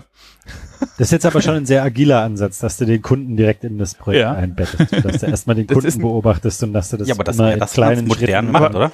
Aber, aber Mal nochmal noch, noch, noch mal ganz kurz, um das, äh, um das mit dem Produktions... Also ich meine, ähm, genau, finde ich alles, all- alles richtig. Ich würde jetzt nur sagen, was, was ich oft sehe, was Leute tatsächlich, und wo ich auch denke, das ist, läuft einfach immer oder oft schief, ist halt, dass äh, wenn ich jetzt so ein Projekt habe, wo eigentlich all diese schönen Sachen gemacht werden sollten, äh, wie wird das in der, äh, äh, wird das oft in Firmen gemanagt? Dann wird es so gemanagt, als wäre das ein Burger-Franchise. Und das ist eigentlich fast Ja, genau, genau. falsch Ja. rum, weil Ja. eigentlich müsstest du äh, ja äh, sozusagen, wenn du nicht weißt, wo es, also wenn, wenn du all diese komplexen Probleme hast, musst du eigentlich zum Beispiel eben experimentieren, eigentlich äh, ja sozusagen mehr vorantreiben als verhindern. Du musst halt äh, irgendwie sagen, okay, naja, Fehler können halt passieren. Es kann sein, dass man mal eine Zeit lang in eine falsche Richtung läuft. Dann muss man sich halt umdrehen und in eine andere Richtung laufen. Was man aber tatsächlich oft sieht, ist halt sehr defensives Management an der Stelle. Zum Beispiel, also ein also alle sagen immer, dass Fehler gut sind und dass es kein Problem ist und äh, dass man ja daraus lernen kann und anders gar nicht lernen kann und so. Das, also Lippenbekenntnisse hört man oft.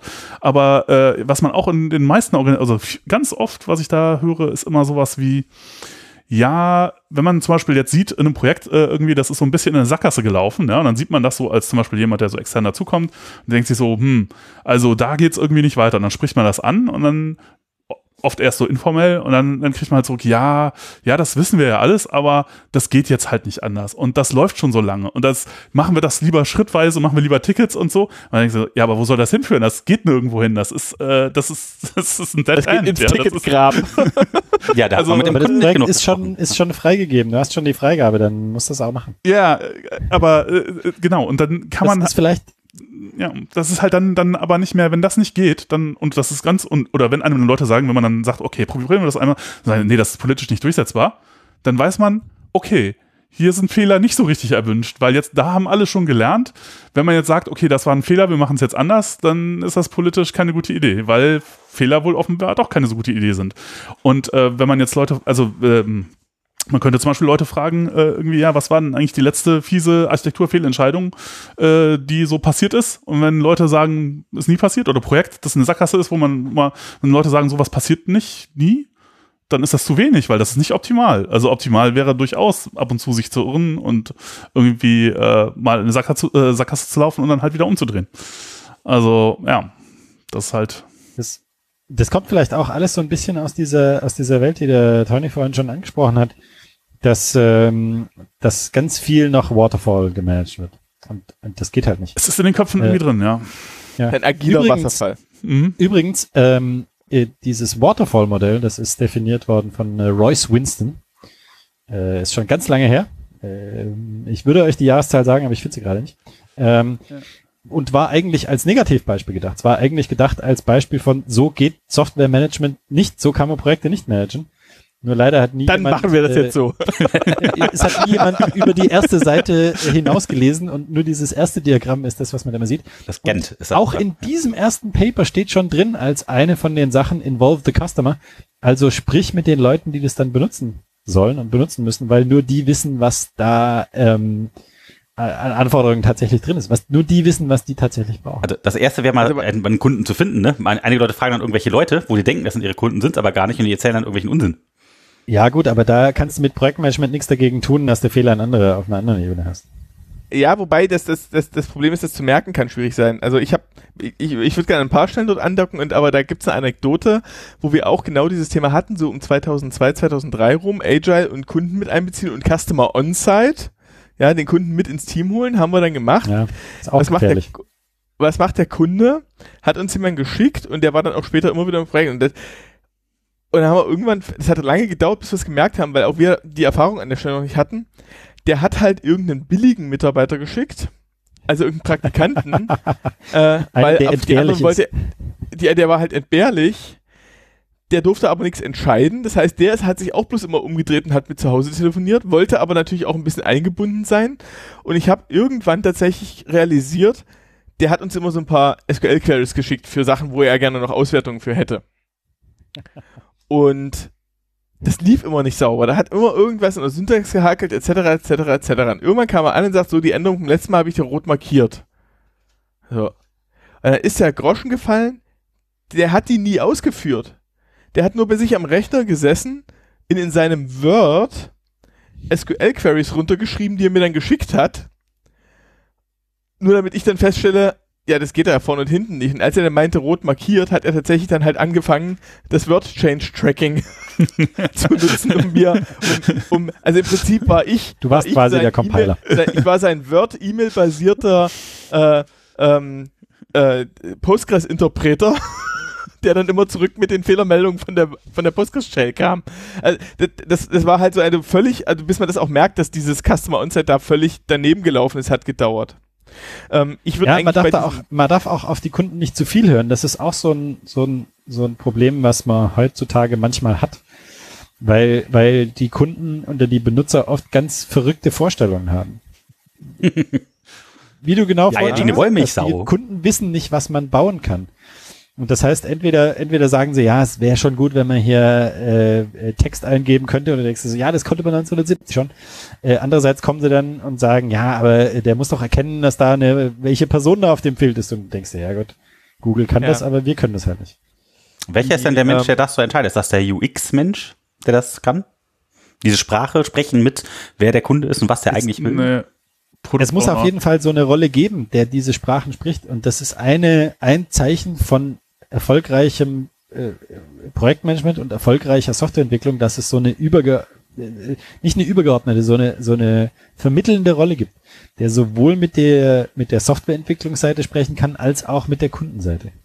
Mhm. Also idealerweise bräuchte man in jedem Projekt einen, der ähm, äh, zum Kunden gehört, aber in seiner Freizeit Open Source Software entwickelt weil der, weil der diese äh, Brücke schlagen kann. Nur so jemanden gibt's halt oft nicht. Und dann denkt sich das jemand aus und ähm, wenn das jemand ist, der zu wenig Empathie hat, dann, dann denkt er sich halt aus, dass die Leute das nicht wissen müssen, was sie müssen müssen. Und dann äh, kriegst du so Projekte, die irgendwo hinlaufen, die irgendwas herstellen, was dann keiner haben möchte.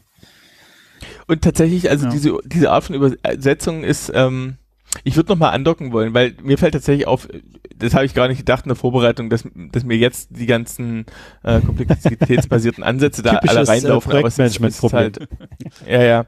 Ähm, es ist halt dummerweise auch mein Steckenpferd und es dockt mental halt überall an.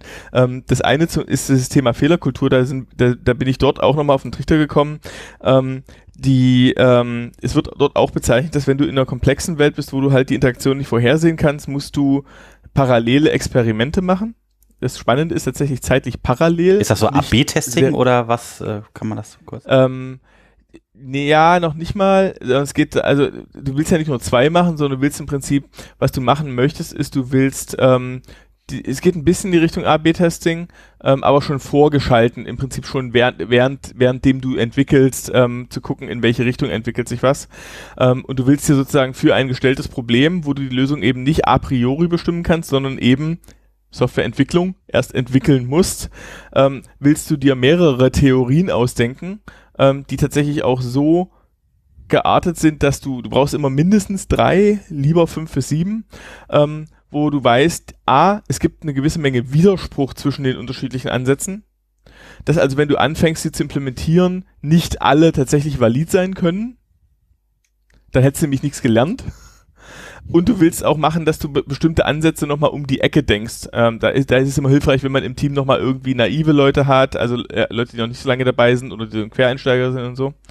Und da kommt dann nämlich dieses Thema, ähm, diese Experimente, die dann halt auch schon zum Beispiel in einem agilen Projekt, ja schon mal nach zwei Wochen ausgerollt werden können. Sagen können, so, wir, keine Ahnung, wir, wir bauen jetzt hier eine, ich übertreibe in die in, in Richtung Einfachheit, wir bauen eine Zinsberechnungsfunktion, und wir implementieren jetzt aber drei verschiedene Varianten, weil wir noch nicht wissen, welche davon jetzt die richtige ist. Und tatsächlich kannst du sagen, da machst du zum Beispiel A, B, C-Testing. Ähm, und das Wichtige ist, die müssen halt ähm, fehlerresistent sein.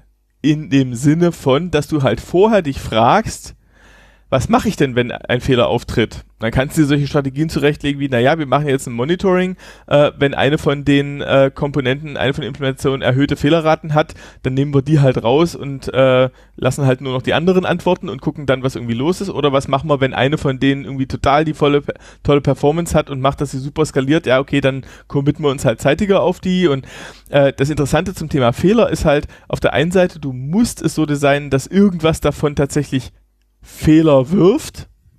Sonst hast du nämlich deinen Optionsraum nicht ausreichend äh, ausgesucht, wenn du nicht bis ans Ende und übers Limit gegangen bist.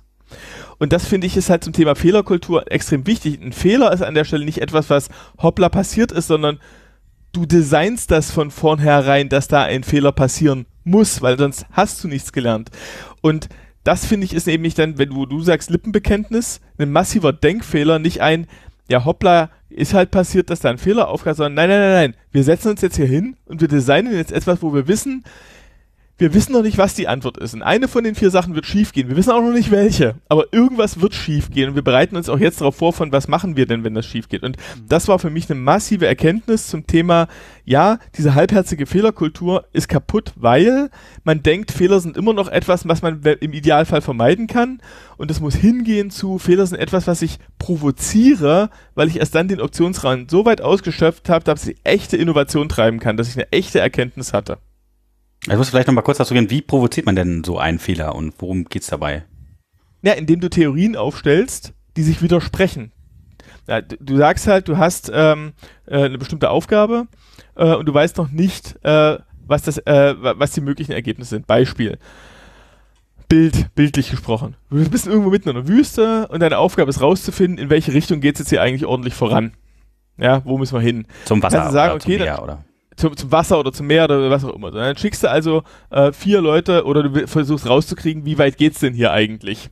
Und dann schickst du halt vier Leute äh, in äh, vier Himmelsrichtungen und jetzt kannst du entweder sagen, na ja, ich lasse die alle jeweils einen Kilometer äh, laufen äh, und dann zurückkommen, dann können sie dir sagen, ja, hier geht's jeweils in einen Kilometer Richtung. Schön. Jetzt hast du aber noch nicht gelernt, wo hier Ende ist. Ähm, das heißt, du musst im Prinzip an der Stelle eher sagen, naja, du machst vier Experimente und jedes davon läuft so weit, bis es irgendwie mindestens irgendwo anstößt. Und anstoßen kann halt, wenn du Pech hast, heißen, da fällt jemand eine Klippe runter. Und das wäre ein Fehler. Er verdurstet im deswegen- Wüstensand. ne? Verdurstet halt irgendwo in der Wüste. Ja, ja, ja, ja, das ist vielleicht sogar, das wäre ein Beispiel an der Stelle. Und du weißt vielleicht, ja, irgendwo ist eine, äh, äh, ist eine Oase, aber halt eben nicht überall. So. Dann machst du halt Theorien, sagst, naja, die Höchstwahrscheinlichkeit ist, äh, dass in einer von den vier Richtungen irgendwo eine Oase ist, aber es kann nicht überall eine sein. Und damit müssen sich die, die sich auf diese Expedition begeben, darauf vorbereiten, dass sie derjenige sind, der keine Oase findet. Na, die verdursten. Was mache ich denn dann? Hm. Ja, ja, idealerweise tun sie das halt nicht. Idealerweise überlegst du dir ein Protokoll, wie die das halt so. Und deswegen ist sozusagen diese Aussage, ja, ich, ich, ich fange an, Dinge zu tun, wo ich, du weißt bloß nicht, welcher von denen halt der ist, der nachher äh, das Problem haben wirst. Und den musst du ausrüsten mit, mit Mechanismen zu sagen, so, oh, okay, ich bin jetzt wirklich so weit gefahren, wie ich konnte, jetzt brauchen wir halt hier, ich brauche hier Verstärkung, irgendwer muss mich abholen. Ähm, und das ist, das ist halt genau, dieses abstrakter gesehen ist halt, äh, du machst hier ein Portfolio, jede Theorie in sich muss schlüssig sein, ja, die muss sein, die darf da, die darf äh, der naturwissenschaftlich nicht widersprechen. Du musst einen Anhaltspunkt haben, wo du sagst, na, irgendwo hat sowas in der Art schon mal funktioniert, es ist nicht völlig an den Haaren, Haaren herbeigezogen. Auch wenn wir sozusagen jetzt auf dieser Idee so lange rumhauen und so viel versuchen, sie niederzumachen, irgendwie scheint es trotzdem noch irgendwie eine gute Idee zu sein, dann sollten wir das jetzt mal ausprobieren. Ähm, und, und so kommst du halt zu einem Portfolio, wo du mit relativ wenig Aufwand und zeitlich kurzen äh, äh, Zyklus äh, tatsächlich provozieren kannst, dass dir Feedback von dem Universum gegeben wird, was davon jetzt eine gute Idee ist und was nicht. Ähm, Das, Und das ist halt das wichtig, ist diese weil- weil- Fail-Fast-Philosophie, oder? Das ist so Das ist die möglichst schnell zu, zu einer Stelle Genau. kommen, wo es nicht genau, weitergeht. genau, und aber wichtig an der Stelle auch parallel, weil deine Umwelt ändert sich, während du das machst. Ja, du, du, äh, und Die Oase wandert, als Vater Morgana. Durch die Ja, ja, genau. Ja, ja, ja, total. Ähm, die, ähm, ist mir gerade auch irgendwie der Faden abhanden gekommen an der Stelle. Ähm, Entschuldigung. ach so, doch, und, und du verstehst, du, und du verschiebst auch die Diskussion weg von, welches ist die richtige Lösung, ja, hin zu, welche interessanten möglichen Lösungen können wir jetzt hier alle generieren ohne uns dann zu streiten, wer hier recht hat, sondern es geht nur dazu, können wir möglichst viele interessante, ausprobierbare Lösungen generieren. Eventuell ist nachher die tatsächliche Lösung, die man nimmt, weil dann gibt es eine Technik, die man dann noch ansetzen kann, wenn du dann das durch hast, dann kontrastierst du, was du aus diesen unterschiedlichen Lösungen gelernt hast und kannst mit den realen, praktischen Erfahrungen dann eine neue Lösung tatsächlich generieren. Und dann muss es nämlich nicht sein, welche von den vier Lösungen war jetzt eigentlich die richtige. Beispiel, um bei der Wüste zu bleiben, keiner von denen ist zur Oase gekommen, aber der Typ, der nach Norden gelaufen ist und der Typ, der nach Osten gelaufen ist, hat gesagt, also als ich fünf Kilometer nach Osten gelaufen bin, habe ich im Norden was gesehen. Und der andere sagt, ja, als ich fünf Kilometer in den Norden gelaufen bin, habe ich im Osten was gesehen. Das kannst du jetzt übereinander legen und weißt, aha, in der Distanz nordwestlich, äh, nordöstlich ist was keine der konkreten Lösungen war richtig, aber aus beiden Erkenntnissen konnte ich mir die richtige Lösung nachher generieren. Und wenn man sich aber die ganze Zeit nur darauf versteift hätte, zu fragen, ist es jetzt richtig, nach Norden, Süden, Osten oder Westen zu gehen, hättest du nie den Input gehabt, um dieses Ding im Nordosten zu finden. Ähm, kann ich noch mal kurz eine blöde Frage stellen? Und zwar äh, möchte ich gerne verstehen, an welchen Projekten man diese äh, Methode am besten macht. Also du hast halt unbekanntes Problem oder du möchtest, äh, also was möchtest du lösen bei dem. Du hast ein Problem, dass du nicht a priori, also du bist in, in einer Situation, die so ungeordnet ist, dass du nicht a priori die Lösung festlegen kannst. A priori ist etwas, da, da, da neigen wir deutschen Ingenieure sehr dazu. Äh, ich kriege ein Problem, ich kenne meine Handlungsweisen, ich laufe meinen Optionsraum ab und ich präsentiere dir nach einer Woche irgendwie die Lösung. Wenn das nicht der Fall ist, im Komplexen passiert dann typischerweise folgendes, dann kommt der nach einer Woche mit einer Lösung um die Ecke, du implementierst die, die scheint, die, sie besteht alle Tests und in dem Moment, wo sie draußen in die Realität trifft, fängt es an, rechts und links zu knarzen. Und die Reaktion des Ingenieurs war, ja, du hast mir zu engen Zeitrahmen gegeben, hättest mich noch eine Woche arbeiten lassen sollen. Was oder du hast mir nicht alles Moment, gesagt. Du hast nicht gesagt, nicht, oder du hast mir nicht, nicht alles gesagt. Gut spezifiziert, genau, ja, ja. So, aber, genau, so, aber aus der komplexen Perspektive wird immer wieder ein komplexes Problem retrospektiv als geordnet mit, ja, ich habe ja nur x vergessen. Das Dumme ist nur, du kannst dieses x nie a priori bestimmen. Wenn hätte es ihm noch eine Woche mehr gegeben, hätte es ein y gegeben, hätte es ihm noch eine Woche gegeben, hätte es ein z gegeben. So. Und das muss man halt umdrehen, weil im Nachhinein kann man es immer erklären. Nur im Nachhinein, äh, also auf lange Sicht sind wir alle tot und so. Ähm, die äh, was, du, was du dort halt tatsächlich machen kannst, ist, du kannst, wenn du normalerweise in einem ingenieursmäßigen Ansatz arbeitest, sagen, okay, wir probieren das Problem klassisch über einen Expertenansatz äh, innerhalb einer gesetzten Timebox zu lösen. Und wenn das nicht geht, dann müssen wir diesen Modus wechseln. Also so kann man ein Team, was tatsächlich äh, gewöhnt ist zu sagen, ja, da setze ich hier einmal hin, arbeitet das Ticket ab und kommt dann mit der Lösung raus. Und wenn du dann diesen Effekt siehst von, ja, toll, alles ausdefiniert, alles abgearbeitet, super Codequalität, aber es tut nicht, dann solltest du die Frage stellen, gut, dann sollten wir jetzt hier mal vielleicht zwei, drei äh, äh, Varianten in die Breite ausprobieren und gucken, wo wir weiterkommen. Das ist ein möglicher Ansatz, wie man das machen kann. Also Engineering sollte sich immer einer Timebox eignen, weil er sucht ja im Prinzip nur aus bekannten Lösungen aus. Und wenn das Engineering aber anfängt, neue Lösungen zu entwickeln, dann musst du im Prinzip in diese andere, in diesen anderen Modus wechseln. Mhm, mhm. Das ist das, was man Unknown Unknowns äh, manchmal nennt, oder? Das Dinge, die wir nicht wissen, dass wir Nee, das sind die wissen. Known Unknowns tatsächlich. Nee, nee, das, das ist ein, wir wissen jetzt äh, schon, ja. da ist etwas, was wir noch nicht kennen. Ja, okay, wenn du die erste Timebox gemacht hast, dann weißt du, dass es nicht geht. Aber vorher weißt du es nicht. Hm. Ja. Ähm, die ähm, und, und man kann viel machen, um es abzusichern. Das sind diese sogenannten Kohärenztests eben mit diesem, sind meine Lösungen irgendwie in sich schlüssig? Widersprechen sie dem, äh, dem äh, heliozentrischen Weltbild? Äh, solche Sachen. Ähm, was ich noch spannend finde, ist äh, ein Ansatz, den äh, der auch so aus den 90ern fehlverstanden wurde, wo du gerade das Wasserfallmodell äh, meintest, war dieses ist äh, Rapid Application Development. Ähm, das war so Ende der 90er, das waren so Pascal-basierte so Tools wie Delphi und solche so Formbilder etc. Und Dave hatte mit denen tatsächlich was zu tun, der hat ganz eine ganz interessante Story, was eigentlich mit Rapid Application Development gemeint war. Weil was, was raus geworden ist, ist auch wieder dieses, ja, ich kann ganz schnell diese Formulare zusammenklicken und habe dann eine fertige Anwendung. Was aber, worum es eigentlich ging, war eine Methodik dahinter und die ist aber aufgrund dieser sehr starken Technikfokussiertheit von, ja, ich habe hier diesen Formbilder weggefallen und das war folgendes, das nennt sich ein Triple Eight. Die haben bei der IBM für Kundenprojekte folgendes gemacht. Die haben vom Kunden vier Leute sich geholt, die das, die, die, die, die Aufgaben, die die Problemstellung kennen, Abrechnungssoftware irgendwie überarbeiten, ja. Haben vom Kunden die vier Leute an vier verschiedene Teams bei der IBM rangesetzt, jeweils mit so fünf, sechs Leuten. Montag früh haben mit denen gesagt, so welche Features brauchen wir jetzt als allererstes und haben die halt entwickelt in so einem Rapid Application Ding. Da hast du dann nach einem Arbeitstag so die ersten so, ja, ich will mal eine Tabelle und hast mal ein Formular und hast mal dies und hast mal jenes. Das geht relativ zügig. Dann haben sie diesen Code und das ist in vier Teams parallel passiert. Jedes hat für sich gearbeitet und die durften nicht miteinander reden. Dann haben die ihren Code eingecheckt und aus Europa nach acht Stunden an ein Team in den USA gegeben. Und dieses Team in den USA hatte keinerlei Zugriff auf irgendwelche Form von Spezifikationen, Kunden oder irgendwas. Und hat nur die Aufgabe gekriegt von so, hier ist irgendwie Code, mach mal weiter. Haben die sich das angeguckt mit, ah ja, okay, alles klar, die machen hier so Abrechnungskram, hm, hm, ja, okay, die Formulare, ja, das will ich ja so nicht machen, warte mal, warte mal, guck mal, das geht noch besser, das kann man so und so und so machen. Die haben das wiederum nach acht Stunden abgegeben und an ein, an ein, jeweils an ein Team in Asien gepackt. Da hat sich das Team in Asien das Ding angeguckt, wo jetzt sozusagen die Europäer mit dem Kunden, danach der Ami ohne Kunde und dann der Asiate auch nochmal ohne Kunde wieder drauf geguckt hat von, was wollten die hier eigentlich? Was denn das? Hä? Okay, das machen wir gar nicht. Machen wir so, so, so und so und so. Jetzt hast du zum einen drei Kulturkreise durchlaufen, hast unterschiedliche Wirtschaftssysteme durchlaufen und am zweiten Tag, Dienstag früh, hat deine Anwendung viermal drei Iterationen hinter sich. Jetzt gucken sich die Europäer das wieder an, was aus ihrem Code geworden ist. Und das Ganze Schlagen die, zwei die Hände über den Köpfen zusammen.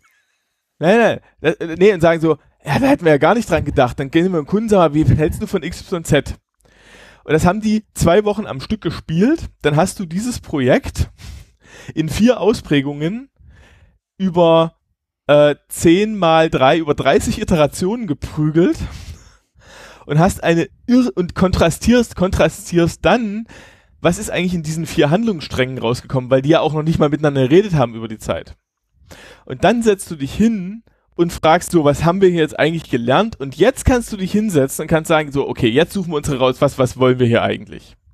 Und das war der ganze Charme von einem Rapid Application Development Ansatz, so einen hochgetakteten Zyklus zu fahren von wie kriege ich eigentlich Erkenntnisgewinn. Das ist die Innovationsgeschwindigkeit des mhm. Buch dann, ja. Diese Innovationsgeschwindigkeit ja, das, das ist so brutal. Wie, das hört sich so ein bisschen an wie das Startup-Modell auf, auf elf aufgedreht. Wir machen jetzt vier Sachen ja, aber jetzt gleichzeitig überlegen, jeweils das war, drei das war Schichten. Und das war Mitte der 90er, aber das war nicht gedacht, das ja, war klar. nicht gedacht als ein Modell, was im Dauerbetrieb funktioniert, sondern das war gedacht als ein, ein Ansatz, um unter, wenn ich habe wenig Information, viel Unsicherheit und muss irgendwie Entscheidungen treffen für ein extrem teures strategisches Projekt, dann ist die Aussage, dann machen wir das jetzt mal zwei Wochen und danach hast du mal so richtig Datenbasis. Und dafür ja, so war aber Rapid Application, und dafür war Rapid Application Development halt wichtig. Da ging es nicht darum, ein finales Produkt in der Hand zu haben, was hochpoliert etc., sondern es war darum, in so einer Materialschlacht, in einer Personalschlacht so schnell wie möglich, so viel Varianten wie möglich zu generieren. Ähm, und da, das hat mir die Augen geöffnet, weil ich, ich saß ja auch davor und habe in der Uni mit diesen Rapid Application Development Tools so ein Wasserfallmodell irgendwie versucht übergeholfen zu kriegen. Und dann hörst du plötzlich von dieser Story, IBM hat ja diese Sprachen mitentwickelt. Und das war aber dieses zweigleisige Ding von, wir wollen hier diesen Prozess fahren können und dieser Prozess hat es aber nie geschafft, irgendwie mal außerhalb äh, angewendet zu werden und, und, dann bleibt aber trotzdem über mit, na jetzt haben wir so Tools, die können wir ja verkaufen. Tja. Ja, das ja. ist halt, äh, wenn man viele Ressourcen hat, kann man da Sachen erschlagen und ähm, man muss die dann auch nutzen. Ja, aber das kann man aber auch im Kleinen machen. Vielleicht ist jetzt irgendwie ein ganz guter Zeitpunkt, irgendwie mal das nochmal so zusammenzufassen. Du hast gerade Rapid Application Development irgendwie gesagt. Also es gibt ja noch so mehrere andere Methoden oder Methodologien, die man irgendwie ja, da gibt's kennt. Ganz viele. Vielleicht können wir über die eine oder andere nochmal irgendwie sprechen, vielleicht nochmal irgendwie Extreme Programming und oder Scrum irgendwie mal kurz erklären für unsere Hörer, was das eigentlich so ist und wie man das so macht und vielleicht ein, zwei Probleme damit irgendwie aufwachen oder wie ihr das so gerne macht oder ne, das eben auch von, von Flow-Chart äh, oder was gesprochen, was ist das? Macht ihr einen Kanban? Oder, ne, gab es ja ganz viele verschiedene Methodiken. Ja, ja, genau, ja, ja. ja, vielleicht kann man da irgendwie einmal kurz durchgehen.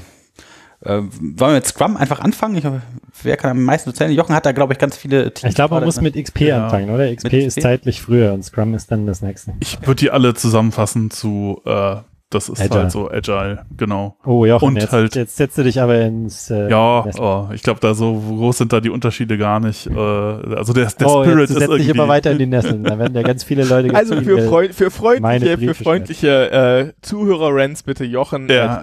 Podcast. äh, genau.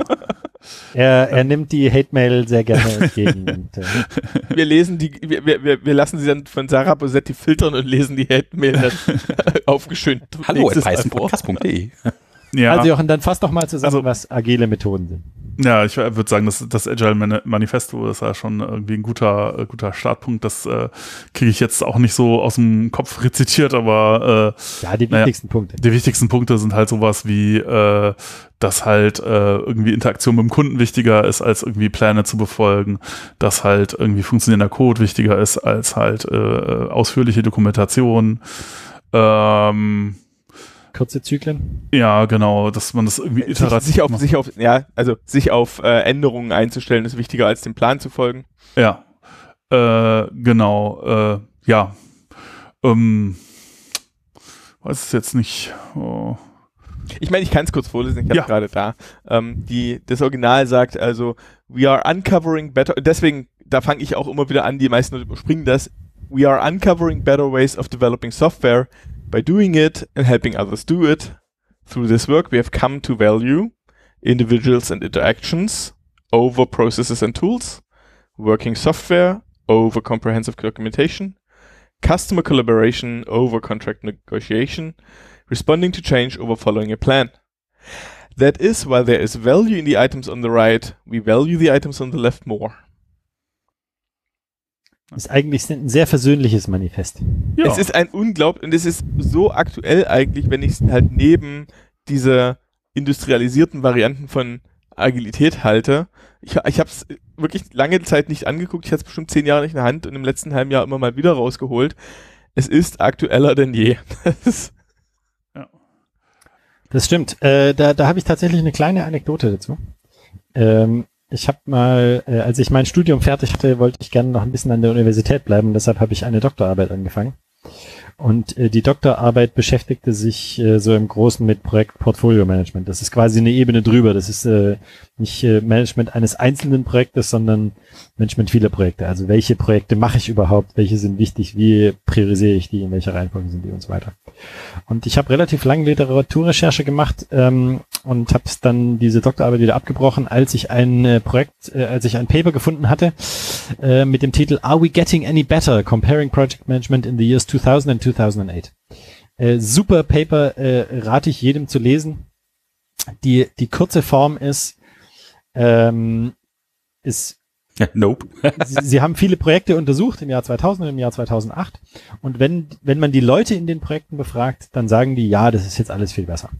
Wenn man aber die Ergebnisse der Projekte anguckt, dann hat sich eigentlich nicht viel getan. Mhm. Und wir haben die Zufriedenheit erhöht. genau, wir haben die Zufriedenheit erhöht. Das ist ja auch schön. aber es ist nicht das, was man eigentlich erreichen wollte. Und das war für mich so ein bisschen der Punkt, wo ich mir gesagt habe, okay, ähm, viele Sachen, die man hört im Projektmanagement und viele von diesen Methodologien, die sind sehr dogmatisch und die sind sehr, ihr müsst es so machen und ihr mhm. müsst es so machen. Und da gehören Scrum und XP absolut dazu, ja. Die haben sehr, sehr strikte Regeln. Also es gibt quasi niemanden, der ein echtes Scrum macht. Es gibt niemanden, der echtes XP macht. Ähm, weil die einfach so super strikt sind, dass man die pragmatisch nicht befolgen kann. Ja, also ähm, tatsächlich da ist sehr viel sie widersprechen dem Manifesto auch im Prinzip dadurch. Ja, ja natürlich, wo, total. also ich würde auch, also oft, wenn man sagen Leute dann so, ja, das ist ja nicht so gemeint, dass man das jetzt einfach nur als Regelwerk nehmen und dann einfach blind anwenden ja, aber soll. Ja, die, die Scrum Master widersprechen. Die Scrum Master sagen, ja, die haben ja auch Zertif Scrum ist nur, wenn du alle Regeln befolgst. Und du hast ja ein Zertifikat dafür gekriegt. ja, natürlich. Ja, das kriegst du nur, wenn du alle Regeln befolgst. Ja. ähm, wie gesagt, wenn du diesen ganzen Dingen folgst, dann, dann, ähm, dann fühlst du, fühlt es sich so an, als ob du viel erreicht hast. Dann fühlst du dich besser mit deinem Projekt. Aber das Projekt selber ist dadurch nicht erfolgreich geworden. Die Projekte, die du machst, sind nicht erfolgreich geworden. Und das war für mich so ein bisschen der, der, der Weg hin zu weniger Projektmanagement ist mehr Projektmanagement, was ja durchaus mhm. dem Agile Manifesto auch entspricht. Und das ist der Punkt, worauf ich raus will. Das Agile Manifesto ist deshalb immer noch relevant, weil wir, weil wir Probleme lösen, die, weil wir versuchen, Probleme zu lösen, die wir aber nicht lösen. Wir, wir machen immer mehr Projektmanagement. In Firmen ist Projektmanagement so ungeheuer wichtig, ähm, dass man dem nicht entkommen kann. Ja. Im Endeffekt löst es aber die Probleme nicht. Aber das ist doch wieder spannend. Also, also wir haben jetzt immer noch nichts über die Methoden gesagt, aber äh, das hört sich so an, als wäre Projektmanagement, gutes Projektmanagement quasi so, du musst dafür sorgen, dass sich die Menschen, die für dich arbeiten, gut fühlen und wohlfühlen. Dann wird nee. das schon irgendwie. Nee. Nee, überhaupt nicht. Nee. Das nee. ist das, was die Methoden nee. machen. Das, das gutes Projektmanagement sorgt dafür, dass die Projekte erfolgreich sind, egal wie die Menschen gehen. Ja, aber Projekte da, werden halt da, von Menschen. Da würde ich auch, da weil, weil ich, ah, ganz, ganz kurz, also nur, nur nein, ich, möchte nicht missverstanden werden. Äh, die, die Menschen machen ja die Projekte. Das heißt, du kannst nicht dafür sorgen, dass Projekte erfolgreich werden, zumindest nicht auf lange Sicht, wenn du die Menschen dabei kaputt machst. Ja. The gaming und, industry would like to differ. ja, wobei die ja auch. Ja, auch die machen so langsam auf. Ja, ja. Auch die ah, aber, aber, ihre herben Rückschläge gehabt. Ähm, genau, da, da würde ich, da würde ich gern, gern einhaken, weil das halt auch so ein, ja, so ein, so ein fundamentales äh, äh Problem ist irgendwie, so je älter ich werde, so also am Anfang, ich war auch sehr, ich war da, ich habe äh, tatsächlich mal irgendwie äh, diese Agile-Geschichte halt äh, im Unternehmen, also mit äh, äh, sehr dafür gearbeitet, dass das da umgesetzt wird. Das, ich dachte, ja, das machen wir, wir folgen jetzt die Regeln einfach nur alle auf 100 Prozent wie in XP, ne, das alles. Da wird es schon gehen. Und dann in ein paar Monaten funktio äh, funktioniert das ja alles. Das hat dann irgendwie ein paar Jahre gedauert und das war ein eher schmerzhafter Prozess.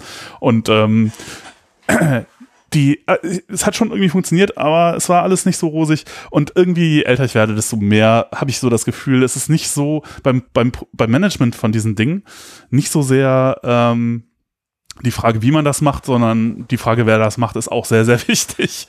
Weil, ja, klar, äh, und, und äh, das ist auch so ein bisschen das, äh, was da rauskommt. Du kannst dir ganz viele Regeln ausdenken, aber die funktionieren nicht, weil das halt Menschen sind, die die Projekte machen. Ja. Und du musst dafür sorgen, dass die Menschen, die die Projekte machen, die Projekte erfolgreich machen. Und das heißt, dass da ist immer diese menschliche Komponente dabei. Du musst ja. die richtigen Menschen finden, du musst die Menschen richtig dazu bringen, die Sachen zu machen. Und dann am Ende, wenn du das geschafft hast, musst du auch noch dafür sorgen, dass du die richtigen Projekte machst. Und ja, es ist äh, nicht, äh, es ist, es ist nicht ganz einfach und ich bin wäre auch, ich bin auch zunehmend pessimistisch, was äh, die äh, Möglichkeit angeht, irgendwie das Verhalten von Leuten irgendwie so großartig zu verändern. Ich meine, auch wenn man jetzt irgendwie sich zum Beispiel Kinder anguckt, und ähm, also ich meine, so als Eltern hat man ist man ja wahrscheinlich so in der äh, privilegierten Position, ja, so sozusagen man man äh, hat so die Rolle, man hat die maximale Möglichkeit Dinge zu beeinflussen eigentlich. Also besser wird's nicht. Also ich glaube, Manager haben wesentlich weniger Zeit, Energie äh, und äh, was sie da reinstecken können, um halt das Verhalten zu modifizieren. Und selbst bei Kindern, naja, ich bin mir nicht immer so sicher, ob das gut funktioniert. Das ist so, man, ein bisschen kann man schon ändern, aber so grundsätzlich äh, ja, und ich fürchte, wenn man jetzt als Manager die Vorstellung hat, äh, man, man ändert irgendwie das Verhalten von Leuten grundsätzlich oder macht Leute zu anderen Personen oder das funktioniert einfach nicht. Das ja, das glaube ich auch. Das glaube ich auch nicht. Deshalb sage ich ja, du hast diese menschliche Komponente dabei. Du musst dafür sorgen, dass die Menschen, die du im Projekt hast, die richtigen sind und dass die die Sachen so machen, dass sie sie erfolgreich machen. Maximal intrinsische Motivation. Immer unterschiedlich sein. Es wird immer unterschiedlich sein, je nachdem, welche Projektteilnehmer du hast.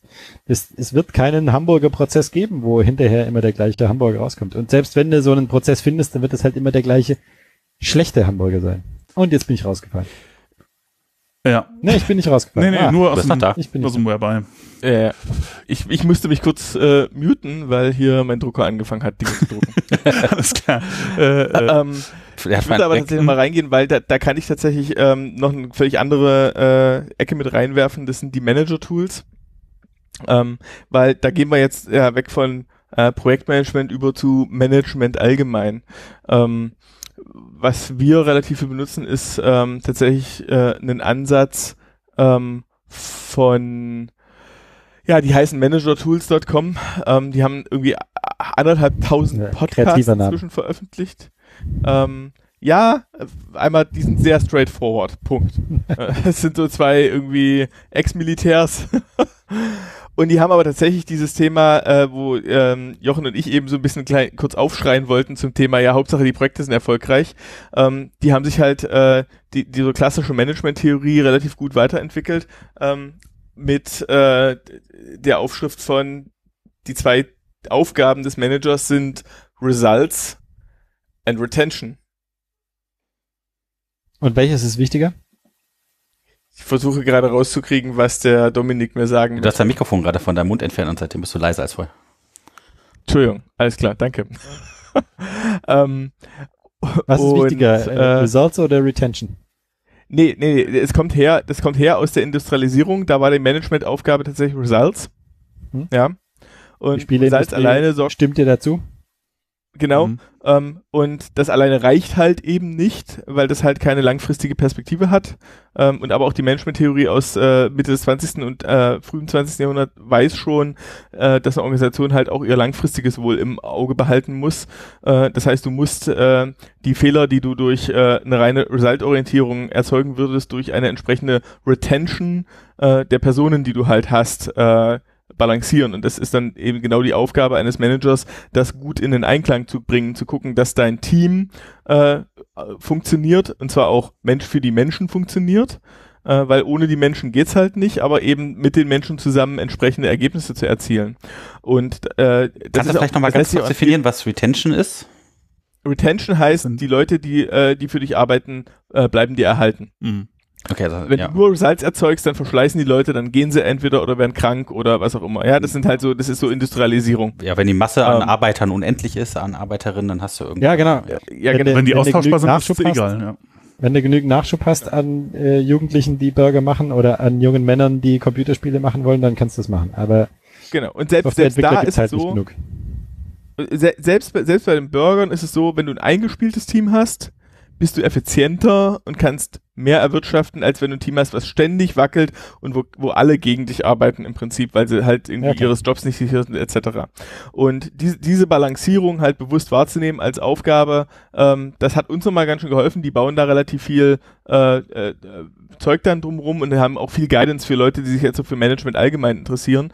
Ähm, wichtig ist auch, das ist halt keine irgendwie mal schön sich ausgedachte Theorie, sondern es ist halt relativ offensichtlich, weil wenn Mitarbeiter dir verloren gehen, geht halt Organisation, Organisationswissen verloren. Brain Drain. Äh, da gibt's auch ganz alt, gibt's ganz alte Anekdoten von irgendwie, ich glaube, einer der IBM-Manager war das oder so, wo irgendeiner seiner höherrangigen äh, Angestellten, äh, glaube ich, eine halbe Million Dollar in den Sand gesetzt hat äh, und er gefragt wurde, ob der jetzt endlich gekündigt wird.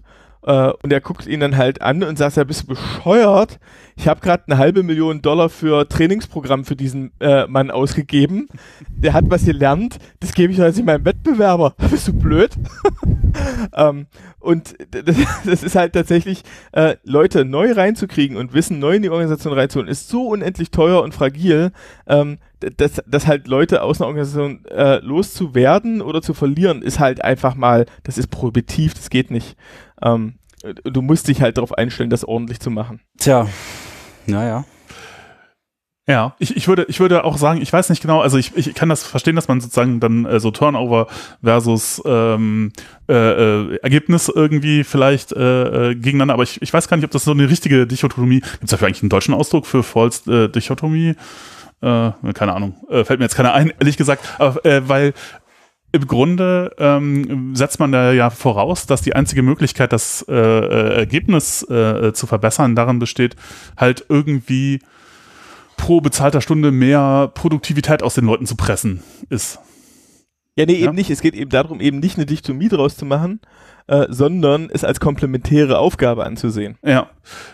Genau, weil, weil ich denken würde, es, man kann nämlich auch genau das andere machen. Man kann halt versuchen, einfach, äh, dass die Leute pro Stunde produktiver werden, äh, äh, das Ziel zu verfolgen. Und das ist halt eben nicht damit verbunden, dass die Leute äh, langfristig äh, irgendwie, weiß ich nicht, äh, irgendwie ja, in den Wirklich, Burnout du musst- gehen also- oder äh, verschwinden oder keine Lust mehr haben. Ja, ja, du- genau. Du, du musst es nur, in der Management-Theorie musst du es als explizites Ziel des Managers machen, weil alles, was du zum Ziel aufrufst, und da, das ist bei Menschen nun mal so, und deswegen ist auch, da machen wir fast eine Schleife zum Anfang jetzt wieder zurück zum Thema Zielorientierung. Wenn du einem Menschen ein Ziel gibst, dann wird er das gnadenlos verfolgen. Gnadenlos. Wenn du dem Manager sagst, dein Ziel ist Results, Results, Results, und du gibst ihm noch was, was gemessen werden kann, dann wird er den Teufel tun und das Ding optimieren. So schlimm, dass im schlimmsten Fall sogar der Messwert dich anlügt, aber er hat sein Ziel erreicht. Ja, du kannst mal Ähm, eben ein paar Stellen wegrationalisieren im Krankenhaus, ne? Dann hast du als Manager Genau, einen Bonus, genau, weil da hast du genau. was gespart und Genau, und dabei, dabei geht es sozusagen tatsächlich darum, du musst in der Organisation das Bewusstsein schaffen und auch bei den Leuten, die das tun, dass, dass sie an beidem gemessen werden. Dass sie sowohl daran gemessen werden, äh, kontinuierlich Ziele zu erreichen und aber ein sozusagen inhärent verankertes Ziel, also das Metaziel ist die Zielerreichung und äh, das zweite Metaziel daran ist aber halt währenddessen die Organisation nicht kaputt zu machen. Also wie macht man denn halt diese Verantwortung? Wie schafft man das? Das ist ja spannend. Indem du auf die Menschen eingehst, die da drin sind. Das, das, das kommt immer wieder runter auf die Menschen.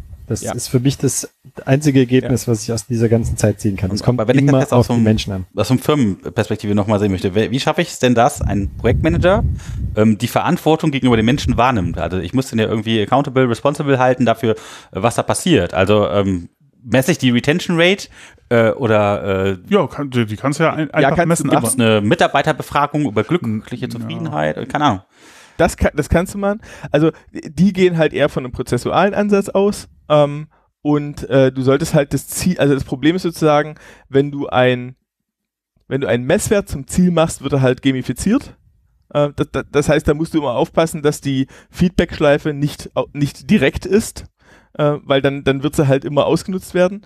Ähm, bei den Manager-Tools ist es so, wir haben uns das halt auch angewöhnt, äh, wir haben in der Mitarbeiterführung an der Stelle äh, für einen Manager, äh, der hat drei äh, Werkzeuge, die ihm dafür zur Verfügung stehen ähm, und die er zu nutzen hat. Das eine ist äh, Beziehungspflege über sogenannte One-on-Ones. Das heißt, jeder Mitarbeiter von uns hat das Recht und der Manager hat die Pflicht, mit jedem Mitarbeiter ei- einmal die Woche ein 30-minütiges One-on-One zu führen. Da gibt es auch eine entsprechend inhaltliche Struktur, dass der Mitarbeiter die, auf jeden Fall einmal die Woche 10 Minuten die äh, ungefilterte, Aufmerk ungeteilte äh, Aufmerksamkeit seines äh, führenden Managers hat, äh, der wiederum sich äh, gefälligst vorbereitet und Themen, die äh, arbeitstechnisch, die organisationstechnisch, die vertraglich, die äh, von der persönlichen Weiterentwicklung abhängen, mit ihm zu besprechen, zu dokumentieren. Und das ist ganz spannend, weil daraus bei uns nämlich auch, äh, wir haben tatsächlich dann so 75 Prozent davon schaffen wir.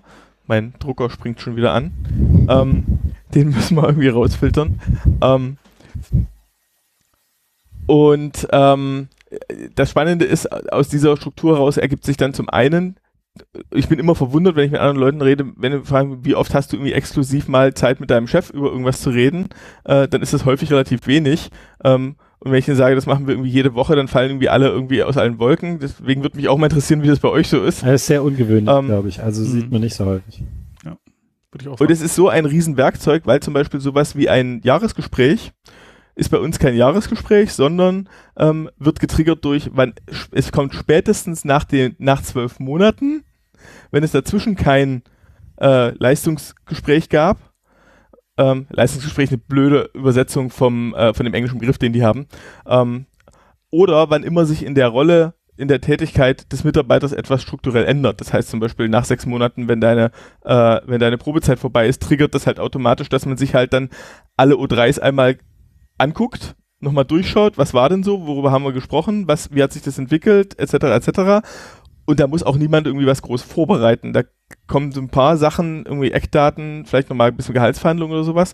So, das ist eine Ebene, wo wir sagen, dass ein Manager hat halt die Pflicht, aktiv die Beziehungen zu seinen Mitarbeitern zu pflegen und auch den Mitarbeitern Gelegenheit zu geben, ständig mit der Organisation in Austausch zu treten über den Mitarbeiter. Das nächste sind Coaching-Ansätze, äh, damit der äh, Mitarbeiter, damit der Manager halt, wenn man im U3 identifiziert, hey, an irgendwelchen Sachen hapert hier ständig, du hast entweder Konflikte mit irgendeinem Mitarbeiter oder du kriegst irgendwie ein äh, Thema, ein bestimmtes Arbeitsthema geht nicht, dann gibt es dafür eine Coaching-Struktur und es gibt eine Feedback-Struktur, um Mitarbeiter äh, tatsächlich geordnet und freundlich und höflich äh, darauf hinzuweisen, wenn irgendwie Verhalten, was sie an den Tag legen, weil Ergebnisse erzielen ist nachher nichts anderes als die Summe des an den Tag gelegten Verhaltens. ähm, äh, darauf hinzuweisen, dass äh, irgendwas halt jetzt der Organisation eher hilft oder eher nicht hilft, äh, um sich dann damit halt äh, auseinanderzusetzen. Und, und die drei Maßnahmen sind tatsächlich was, das haben wir von den Manager-Tools mehr oder weniger eins zu eins übernommen, wo wir sagen, ich habe nichts studiert in Richtung Management, aber das ist Zeug, wo wir auch von den Mitarbeitern und von anderen immer wieder Feedback kriegen von, fuck, das ist eine gute Struktur und Idee von, äh, man lässt das nicht einfach so laufen, sondern da kommen sinnvolle Sachen bei raus in Richtung Retention und Organisationsentwicklung. Was ist denn Das O3? ist kein, das, Ja, ein One-on-One. Das ist dieses Ja. äh, halbe Mhm. Stunde jede Woche. Äh, drei O's. One-on-One. Okay. genau. Und ich habe hier so Stapel von Mitarbeitern, da habe ich jetzt irgendwie seit sechs Jahren jede Woche, fast jede Woche, äh, irgendwie mir die Notizen gemacht, wie wir miteinander äh, arbeiten, was da so anliegt und etc. Und Was erzählt man denn dann so halben optional. Stunde jede Woche? Na, die ersten zehn Minuten, da gibt's, also die haben so ein Formular, das liegt bei mir auch immer griffbereit für, wenn man es mal braucht.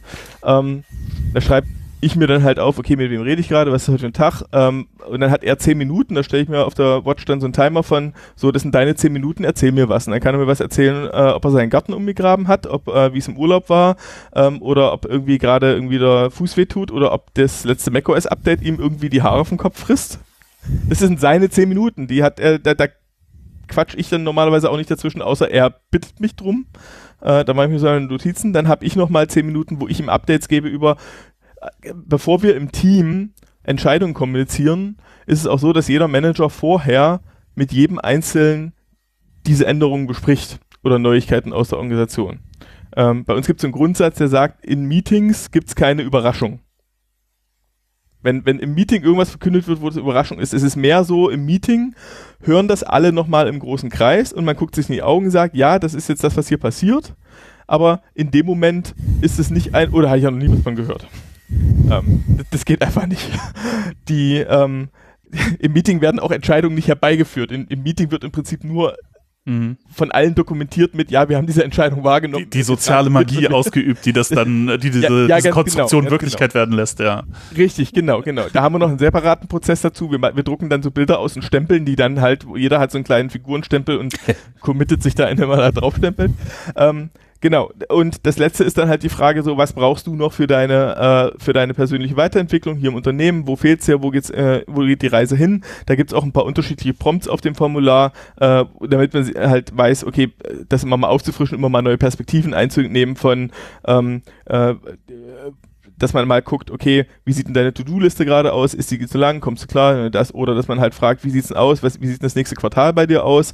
Wie war denn das bei dir mit dem Hausbau? Wie ist denn, dass man tatsächlich wirklich auch, äh, der Arbeitstag ist stressig, man kann sich so einen Kram nicht in jeder halben Stunde neu ausdenken. Ähm, da gibt einem das halt einfach tatsächlich so ein bisschen Struktur, dass man so alle Bereiche, die man mit Leuten halt mit denen man ständig zu tun hat, auch regelmäßig abklopft, auch wenn es mal ein bisschen mehr und viel wird und man es dann nicht halt runterfallen lässt. Ja. Mhm. Also auch sehr persönlich dann, das ist wichtig, ja. Spannende Es Sache. ist sehr persönlich an der Stelle, weil, weil das ist ja, das, das erlebe ich auch immer wieder, ähm, wenn du dann solche Situationen hast, dass ein Unternehmen äh, vor großen Herausforderungen steht und Corona ist da für alle von uns mit extrem hoher Unsicherheit äh, versehen von wo geht hier was wie weiter, wo kann im nächsten Jahr, wenn die zweite Welle kommt oder sowas, dann bin ich froh, wenn, wenn ich weiß, dass im Unternehmen zu allen Mitarbeitern halt eine gute Beziehung besteht, auf der man solche Herausforderungen tatsächlich in solchem Rahmen auch gut diskutieren kann.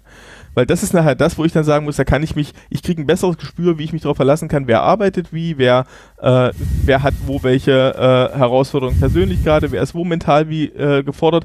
Und das sind ja, äh, wie Johannes halt meinte, am Ende geht es um die Menschen, die diese Aufgaben erledigen müssen. Ich kann im Projektmanagement die Leute ja nicht als austauschbare Ressourcen behandeln. Und ich habe Kunden, da kriege ich dann manchmal die Krise. Nein, die habe ich nicht, die Kunden momentan. Keiner meiner Kunden muss sich angesprochen fühlen. ähm, aber ich hatte in der Vergangenheit Kunden, die Wir haben hatten alle schon mal solche Kunden. ja, die haben tatsächlich angerufen. umgefallen, haben gesagt, ob ich denn in den nächsten vier Wochen noch drei Ressourcen für sie hätte. Das- Ja, das- Menschen, das- Menschen sind nee, unsere hab ich wichtigste nicht. Ressource, sagt man da. Ja, nee, habe ich nicht. Nein, Entschuldigung. Das, das klingt wirklich so. Also, wer Menschen als Ressourcen betrachtet, der verheizt sie dann auch. Also, äh, ja. Und das ist tatsächlich, und ich glaube, wenn man, wenn man schon äh, von der Organisation sowas wie Führung von dem Ende her denkt und so angeht, dann erledigen sich auch so diverse andere Probleme aus dem Projektmanagement. Ja, was du halt versuchst irgendwie im Projektmanagement zu erschlagen, äh, eben durch auch äh, es egal zu machen, wer jetzt eigentlich Dinge tut oder wie viele Leute und äh, ja, es ist halt, kannst es halt nicht alles voneinander trennen. So, das war jetzt irgendwie sehr, sehr langer Braindump, sorry. Das, äh, ich glaube auch, dass da so ein bisschen das Wort einfach falsch ist. Man sagt, man spricht ganz viel über Projektmanagement und tut ganz viel so, als ob die Projekte diejenigen wären, die da gemanagt Ja. Aber im Endeffekt ist es ja, äh, ist es ja nicht die Projekte, die gemanagt werden, sondern es sind ja die Menschen, die gemanagt werden. Und idealerweise werden die nicht gemanagt, weil managen hört sich halt so ein bisschen an wie so die, äh, die Ressourcen oder die Kühe, die im Stall sind, die ich Rumschubsen mit der Ja, Peitsche, true, Knall. sondern Ja, genau. es ist schon so ein, es ist schon so ein bisschen ein Element von Führung, ja. Man muss die Leute, man muss die Leute führen, anführen, dazu das zu tun, was richtig ist und was notwendig ist.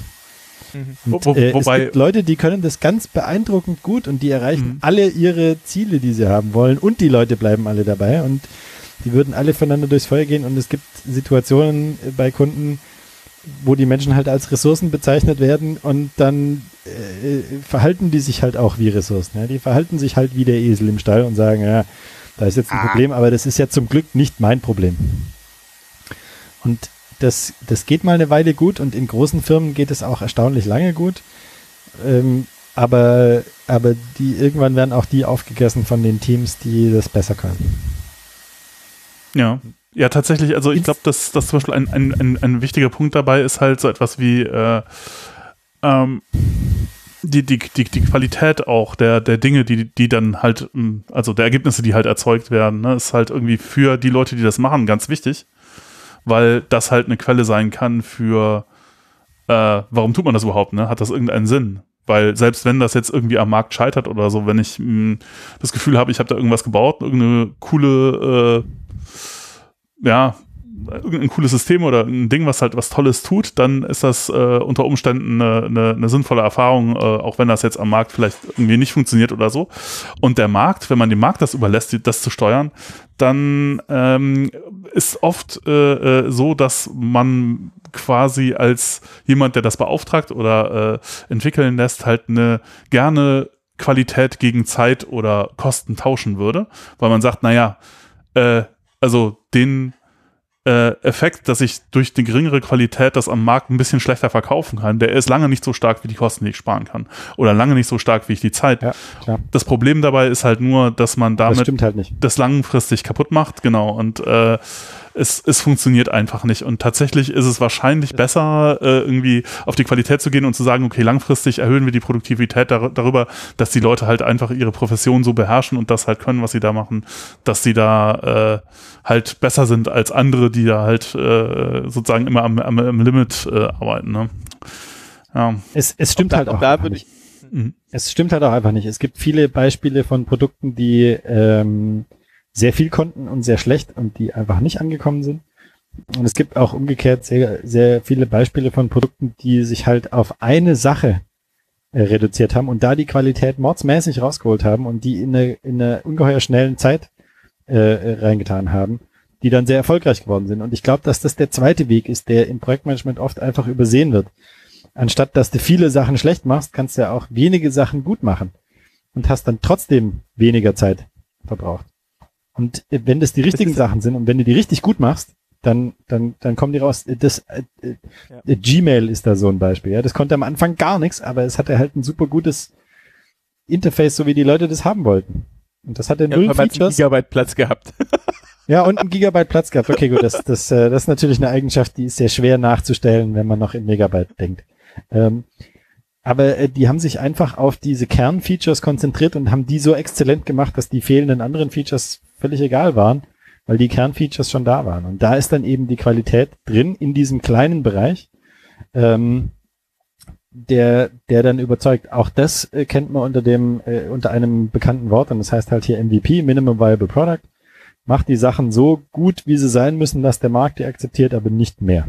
Ja, aber das ist ja eben nicht ähm, Qualität unbedingt. Doch. Weil du, weil, weil du halt eine ja. kleinere Menge hast und dort bringst du die akzeptab, äh, äh, das würde ich nicht unterschätzen, akzeptable Qualität heißt nicht scheiße. Genau, Ja, ja, die genau. notwendigen Das- Bedürfnisse ja. erfüllst du ja gerade, Mhm. ne? Die gerade so notwendigen, dass das genau dein Bedürfnis befriedigen kann. Genau, genau. Und der, es geht ja auch daran, deswegen, ich würde dort auch, auch da würde ich wieder aus Komplexitätsperspektive für eine flexiblere Sichtweise ähm, plädieren. Ähm, wenn ich zum Beispiel fünf Experimente gleichzeitig mache, dann will ich die Qualität runterschrauben. Dann will ich die Qualität gerade so haben, dass ich möglichst schnell eine Info kriege, ob ich überhaupt in die richtige Richtung laufe. We- Wenn ich noch gar nicht mal weiß, ob das, was ich baue, überhaupt Sinn hat oder überhaupt funktioniert, lohnt es sich nicht, von vorne bis hinten irgendwie alles durchzupolieren. Im Gegenteil, das ist verschwendete Zeit, weil dann kriege ich die Info nicht und das Geld, was ich hätte, um es eigentlich richtig zu machen, ist dann weg. Ähm, das ist auch manchmal, manchmal aus, äh, wenn ich mich mit jemandem äh, reibe, der eher aus dieser Ingenieursdenke kommt, dann gibt es manchmal diesen blöden Spruch, der mir in den Kopf kommt. Das ist dieses, there's always time to do it twice, uh, but never to do it right. Und es ist halt Bullshit, weil es voraussetzt, dass das, was ich einmal richtig mache, das Richtige ist, was ich mache. Und dann habe ich mir aber halt tatsächlich dann sowohl die, die Zeit als auch das Geld ver, äh, verballert, anstatt halt noch einen, noch einen, noch einen Versuch zu haben oder eben erstmal was Halbes zu bauen und dann ihm zu sagen, ja, jetzt was richtig und jetzt, jetzt gehen wir hier volle Kanne rein. Also deswegen da so ein, so ein, Mult, ja. so ein äh, flexibleren Ansatz um dieses Dreieck ist ja eben auch nicht gedacht von, ja, es muss alles man, man muss sich als Unternehmen oder als Projekt entscheiden, ob dieses Dreieck jetzt auf Zeit, auf Qualität oder auf ähm, Funktionsumfang äh, achtet, äh, sondern die Frage ist eher, was ist denn heute gerade unser Fokus? Um dann zu wissen, okay, wenn wir uns jetzt auf Funktion konzentrieren wollen oder auf Zeit, äh, sagen wir, wir wollen uns auf Zeit konzentrieren, um schnell Ergebnisse, dann wissen wir, wir müssen Abstriche bei Qualität und bei äh, Funktionsumfang machen. Ja, manchmal muss man einfach auch noch was. Das so. Ja, und jetzt kann ich aber eine bewusste Entscheidung draus machen. Das ist ein Werkzeug, um Entscheidungen zu treffen und nicht ein Ding, um sich da vorzustellen, zu sagen, ja, das ist halt so. ja, was leite ich denn daraus ab, wenn ich sage, jetzt muss ich weniger Qualität machen? Okay. Aber also, ja, also overengineert kann auch, kann auch ein Nachteil sein, glaube ich. Also ich glaube, Qualität, ich weiß nicht. Das ist Absolut. für einen persönlich als Entwickler wahrscheinlich sehr wichtig und halt für Retention irgendwie. Aber so in so einem Projekt, wenn ich jetzt dafür sorge, dass das alles super funktioniert, aber vielleicht nicht mehr so variabel oder flexibel ist oder so schnell austauschbar ist, dann mache ich mir vielleicht auch Probleme, die ich äh, ja, Qualität ist da ein sehr flexibler Begriff. Das bedeutet ja, nicht klar. nur, dass ja, es alles schnell ja, gut ist, sondern das bedeutet, genau, dass es so genau, genau. sein soll. Ja, ja, wer definiert die, das? Ja. Hm. Genau. Die, ähm, also was ich zum Beispiel für mich aus Operations-Perspektive bedeutet Qualität zum Beispiel, ähm, dass ich möglichst viele Dinge möglichst ohne mir Gedanken zu machen habe, einfach wegschießen kann und die kommen danach halt schon irgendwie wieder. Ja, das ist für mich ein Qualitätsaspekt. Wenn ich aber gerade erst evaluiere, ob das Zeug inhaltlich überhaupt sinnvolle Dinge tut, nein, dann brauchst du es noch nicht so weit gebracht zu haben. Wichtig ist aber eben zu sagen, man weiß, dass Code halt flexibel ist. Und ich glaube, aus einer, viele Leute fallen ja auf die, äh, auf die Sunk Coast Fallacy rein. Also, dass nur weil ich in etwas schon Zeit und Geld gesteckt habe, darf ich jetzt nicht aufhören, noch Zeit und Geld reinzustecken. Äh, oder im Gegenteil, ich darf es nicht wegwerfen, das ist halt noch viel schlimmer. Und der Trick ist aber, Code ist zum Wegwerfen da. Code ist immer, steht immer zur Disposition ich tue mich da auch schwer, weil wenn ich mal schönen Code geschrieben habe, dann will ich nicht, dass der weggeht, weil, oh, das ist mein Code. Ähm, aber nee, Jochen, nein, nein, nein, halt das so, machen wir alles ganz anders. ja, genau, genau, genau. Ich habe den Code mal umformatiert. Ah! ähm, den, ähm, Jede Zeile neu committed, äh, und, damit auch die History weg Ja, genau, genau. Und ähm, den äh, das, das ist aber tatsächlich, es ist ja nur ein Hilfsmittel. Code ist immer nur das Hilfsmittel, um zu ermitteln, um auszudrücken, was ist gerade unser Verständnis von, wie soll das hier alles funktionieren? Und da muss ich ihn halt wieder aufreißen, wenn ich festgestellt habe, der war jetzt falsch. Und ich mache es aber tatsächlich so, da geht's dann halt sehr weit runter in, in diesen ganzen Code, äh, Code as a Craft zum Beispiel. Abstraktion kommt bei mir wirklich erst, wenn ich weiß, was ich überhaupt tue. Ich bin sogar beim Refactoring so, dieses, dieses Dry-Prinzip mit Don't Repeat Yourself. Das hat, hat eine Falle. Viele Informatiker und Ingenieure mhm. meinen, das bedeutet, wenn ich etwas das zweite Mal aufschreibe, muss ich es verallgemeinern. Und das Problem ist, du kannst es auch mathematisch betrachten als Verallgemeinerung ist eine Extrapolationsfunktion. Und von je weniger Datenpunkten ich extrapoliere, desto falscher extrapoliere ich. Und im Prinzip, wenn ich halt anfange, während ich die zweite Instanz einer, eines Codeschnipsels schreibe, der sehr ähnlich aussieht wie der erste, und dann schon extra und dann schon abstrahiere, dann extrapoliere ich im Prinzip von einem Datenpunkt. das kann halt alles ja, das sein. ist dann aber Jagni, oder? You aren't gonna mhm. need it. Ja. Ja, genau, das, genau, das ist, das kann, das kann man gut als Gegengewicht fahren. Und ich mal habe mir angewöhnt, frühestens beim dritten Mal, wenn ich irgendwie so einen Chunk von 5, 6, 7, 8, 10 Zeilen wiederhole, ich la frühestens beim dritten, eher beim vierten Mal dann zu gucken, was ist denn hier wirklich eigentlich das, was hier gemeinsam ist. Und ich schreibe es ganz bewusst auf. Und ich muss mich manchmal dazu prügeln und sagen, nein, du schreibst es jetzt nochmal auf. Fängst noch nicht an zu abstrahieren. Ähm, ja. Ja, das ist, hat ja auch eine gewisse, ist eine gewisse Freude, wenn man so eine Abstraktion gefunden hat, egal ob man die dann nur einmal aufruft oder viermal. Ähm, das ist, das ist so, da so ein Problem da drin. Ich mache das gerne, ja. Ich schreibe gerne Fun eine Funktion, die alles kann und die alles, alle Parameter hat, Mhm. äh, die an genau einer Stelle aufgerufen wird mit konstanten Parametern. Ja, Ja, ja, genau.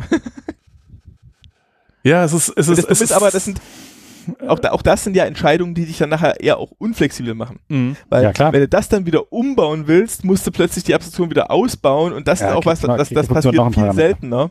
Das, ja, genau, der, ja, genau, so. Und das ist halt, und das, deswegen ist Erweiterbarkeit, Code, der nicht existiert, ist am allererweiterbarsten. ja wo, wobei ich sagen muss, es Als gibt am auch das, schnellsten geschrieben. es, es gibt auch wieder, aber ich, es ist halt nie so einfach. Es gibt auch wieder das, das Gegenteil. Also was mir zum Beispiel tatsächlich, äh, also dieses, man, also wenn man, ich habe das manchmal, wenn ich so auf Code gucke und denke mir so, hm, nee, das muss irgendwie anders sein, äh, dann hat man nicht, dann mache ich das jetzt nicht so, dass ich irgendwie darüber nachdenke, äh, quasi, äh, ja, ich zeichne mir nicht erst ein Diagramm, so, sondern es ist so ein gewisses ästhetisches Gefühl. Das ist so wie, weiß ich nicht, wenn man Musik macht oder einen Satz formuliert oder so. Dann fühlt sich das manchmal richtig an und manchmal nicht. Und diese ästhetische Komponente kann einen auch dazu bringen, überhaupt erst ein Problem auf eine ja, sinnvolle Art irgendwie anzugehen. Also das habe ich auch oft, dass mich sozusagen mein Sinn für Ästhetik irgendwie dann zu einer Lösung führt, wo ich sie am Anfang gar nicht gesehen hätte, sondern ich habe nur aus ästhetischem, aus einer ästhetischen Motivation heraus irgendwas umgestellt und dann stelle ich plötzlich fest irgendwann so, ach, das löst das Problem ja.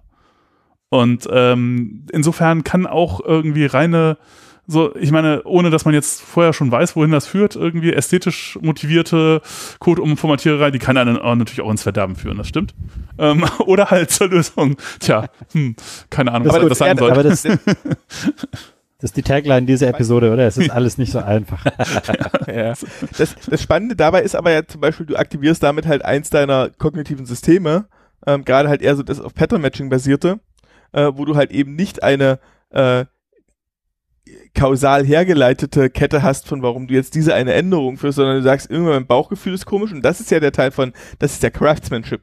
Mhm. Ja, also ein guter Handwerker, der viel Erfahrung hat, äh, der kann dir manchmal noch nicht genau sagen, warum das jetzt eine schlechte Idee ist, aber wir machen es jetzt mal anders. Und in dem Moment, wo er dann fertig ist, ja, ah, ja, genau, da drüben, das da. So. Das kann er dir aber vorher nicht sagen und äh, das, das Bauchgefühl und die Erfahrungen sind aber wertvoll. Und er wird natürlich währenddessen beobachten, ob seine Schleife, die er da gerade dreht, jetzt tatsächlich richtig ist oder nicht. Er wird auch wieder zurückgehen und sagen, nee, ach Mist, war jetzt irgendwie falsch. Und wichtiger ist aber eben, das ist ja genau diese Art von Flexibilität, um die es bei Agilität ja auch geht, um dieses Responding to Change. Du, du gehst mit einer Annahme da rein, fängst an zu arbeiten, stellst fest, nee, so nicht, ach doch so, aber nee, jetzt eher hier drüben. Also, ein Freund von mir hat halt auch so einen Projektablaufplan äh, immer wieder mal für Kunden. Ähm, das ist irgendein relativ bekannter Comic, wo du sagst irgendwie so, wo ist unser Startpunkt, wo ist unser Zielpunkt? Und die meisten Leute denken halt, du, du läufst jetzt diesen geraden Weg von A nach B ab.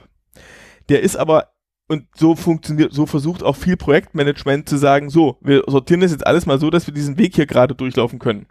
Das Problem ist nur, wenn man das als eine Landschaft betrachtet, so als so eine Karte von wie du dich in der Welt orientierst, dann ist dieser Weg nicht unbedingt sinnvoll, weil dazwischen sind irgendwie drei Sümpfe mit Alligatoren und ein riesengroßer Berg und eine riesengroße Schlucht und um das irgendwie, um das zu so zu queren ist völlig bekloppt und es wäre viel einfacher, erstmal ein bisschen nach links zu laufen, dann nach oben und siehe da, hier ist ein Aufzug, aha, hier ist eine Straße und da ist ein Taxiservice und jetzt sind wir schon da. Und das, das, deswegen sieht ein Projekt halt manchmal eher so aus, dass man halt so oh, tausend Schleifen und rechts und links und das ist aber tatsächlich der in Summe energetisch bessere Weg, als zu versuchen, es von vorne nach hinten durchzuprügeln mit so einem abgeschlossen definierten Punkt. Äh, Weg. Hm. Ein, ein großes Abenteuer auf einer Landkarte. Kompass Ja. ist kaputt, ja. So sind Projekte immer. Ja, genau. Ja. Ja, und, und man darf das halt nicht wegmachen. Ich glaube, der, der Fehler im Projektmanagement ist, wenn man versucht, das wegzumachen. Dass das nicht passiert. Weil, weil dann fehlen dir diese ganzen eigentlichen Erkenntnisse da drin. Ja, Ja, spannend. und das wird aber oft dann versucht, ne? Man, man sagt halt so irgendwie, die Karte ist das Gebiet und dann, äh, ja. Ja, Ja, aber wenn da halt Also eine Wand ist, dann holt man halt den großen Bohrer und dann äh, geht man durch, ne? Also auch hier wieder nochmal, also ich muss mich selber ein bisschen korrigieren. Wenn du in einem bekannten, in einer bekannten Domäne arbeitest, ist das legitim.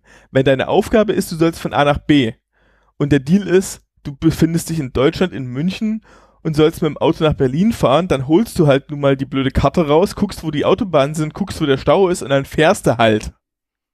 Mhm. Wenn aber, der, die, wenn aber die Aufgabe ist, ähm, wir wollen heute ein schönes Picknick machen, da drüben ist eine Wiese. Wo ist denn hier der schönste Punkt Ort zum Picknicken? Dann kann ich halt die Karte nicht rausholen. Dann muss ich anfangen loszulaufen und dann kann ich mich nicht nur auf den bekannten Wegen bewegen und dann ist mein Werkzeug auch ein anderes. Dann, dann muss ich irgendwie mir die Gummistiefel anziehen und damit rechnen, dass hier irgendwie äh, noch irgendwo plötzlich ein Schaf um die Ecke kommt und ein Hund äh, und ich irgendwie in ein Loch trete. Äh, das ist halt was anderes. Da brauche ich halt Regeln und äh, Verhaltensweisen, die mir erlauben, mich in unbekanntem Gebiet zu bewegen und mich darauf einzustellen, was hier eigentlich gerade passiert. Äh, und das ist, und das kannst, das ist kategorisch anders, aber eben situationsabhängig, legitim oder auch nicht. Also, aber bekannte Probleme kann man ja anscheinend dann doch mit einem Wasserfall erschlagen. Natürlich. Ja, aber wenn, Ja, wenn, wenn, wenn es ein bekanntes Problem ist, warum entwickelt man dann Software? Dann nimmt man einfach äh, irgendwie, keine Ahnung, Ja, warum SAP entwickeln und wir dann Software neue? Die gibt's ja dann ja, schon. die gibt's ja dann schon. Ja, eigentlich. genau. Ja, genau. Im besten Fall. Also ja, es, also auch da kann es Gründe geben, die alte Software ist zu alt, im Sinne von der Compiler Ja, geht natürlich. nicht mehr, die Firma ist weg. Und aber dann kannst du es auch so Aber angehen. trotzdem. Dann, dann kannst du auch sagen, wir setzen uns jetzt hin, wir programmieren das jetzt nochmal so runter. Ist ja kein Problem, dann macht man das halt. Es gibt ja Ja, auch, äh, zwei gibt's ja auch ja. Ansätze, die sagen, du sollst Teil 2 machen. Musst halt, musst halt zweimal machen. Das erste Mal weißt du noch Ja, nicht, genau. wie es geht und beim zweiten Mal weißt du halt, wie es Genau. geht und deshalb musst du es zweimal machen. Ähm, ist auch eine legitime Methode, nur äh, da verlierst du halt das, was der Christian die ganze Zeit schon sagt. Ähm, meistens weißt du ja gar nicht, wo du hin willst. Oder meistens weißt du ja gar nicht, äh, ob das der richtige Ort ist, an den du gehst. Meistens weißt du gar nicht, ob es diese Lösung gibt, die du haben möchtest. Auch wenn du sie erreicht hast, weißt du nicht, ob es die gibt oder ob es die richtige ist. Und dann nochmal zu programmieren, macht dir sicherlich, oder nochmal zu entwickeln, macht sicherlich das Produkt besser, aber ob das das richtige Produkt ist, weißt du dann immer noch nicht. Ja. Ja, auch ein schönes Phänomen, auf das man dann halt äh, irgendwie so in der Praxis auftrifft, ist dann irgendwie, ich weiß nicht, ob, ob das jetzt, aber das ist da auf jeden Fall auch nah dran, irgendwie Second System, ne? Äh, irgendwie. Oh ja, das ist dann, das, Man- ist dann der Gegenteil. Wenn du es beim zweiten Mal machst, dann baust du alles ein, was du dir beim ersten Mal ausgedacht hast. Und da, da kommen die und da kommen ja die agilen Methoden halt im Prinzip äh, ins Spiel, dass du eben nicht sagst, ich mache da Second System draus, sondern dass es halt im laufenden Projekt diesen Modus wechseln kannst, kannst du so, weil wir Unit-Tests haben und weil wir dies haben und weil wir jenes haben und weil wir mit unserem Code flexibel umgehen und weil es Common Code Ownership ist. Deswegen können wir jetzt den Code in der vielleicht noch nicht Qualität, wie wir haben wollen, im laufenden Betrieb sukzessive umbauen. Ja. Und das und das halt Ja, aber Komplexität erfordert auch einen granularen Blick auf die Welt, dass du halt immer wieder mal kleinere Einheiten, größere Einheiten anguckst und dann zu sagen, so, das Subsystem da drüben hat sich jetzt stabilisiert, da räumen wir die Qualität jetzt auf, da drüben experimentieren wir noch. Es muss halt keine Blanko-Entscheidung für alles sein.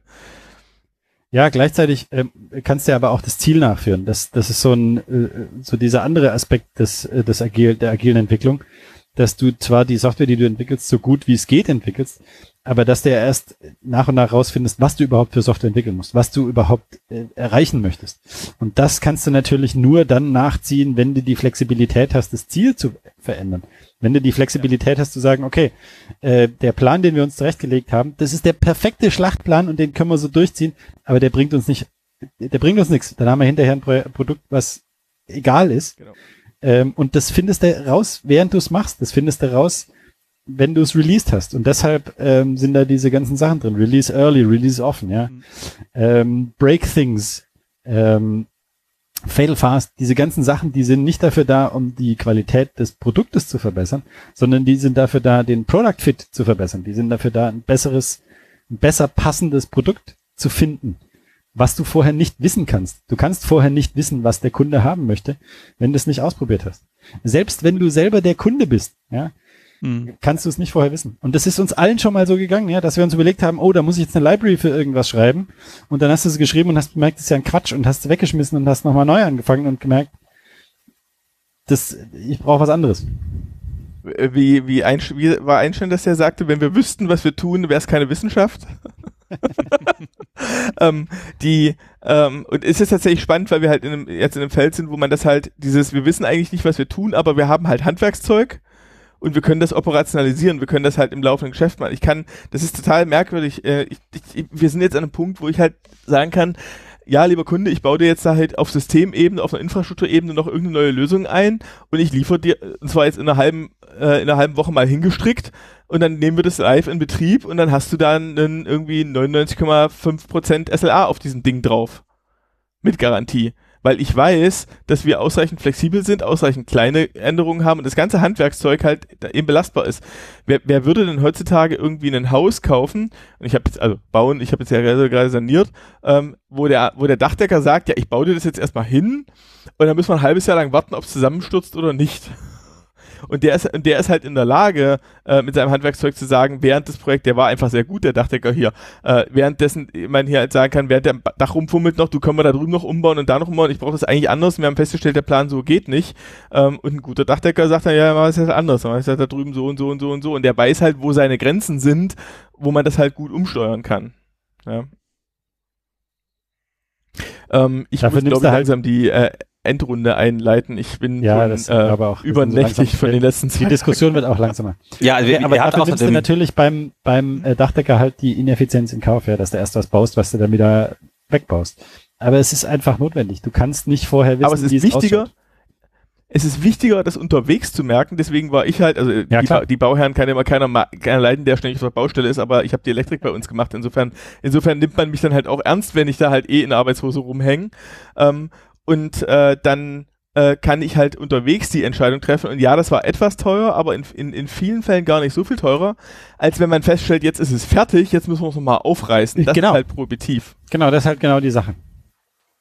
Du, wenn du eine, äh, wenn du eine Veränderung früher bemerken kannst, äh, dann musst du sie früher reintun. Das, das, das spart Kosten.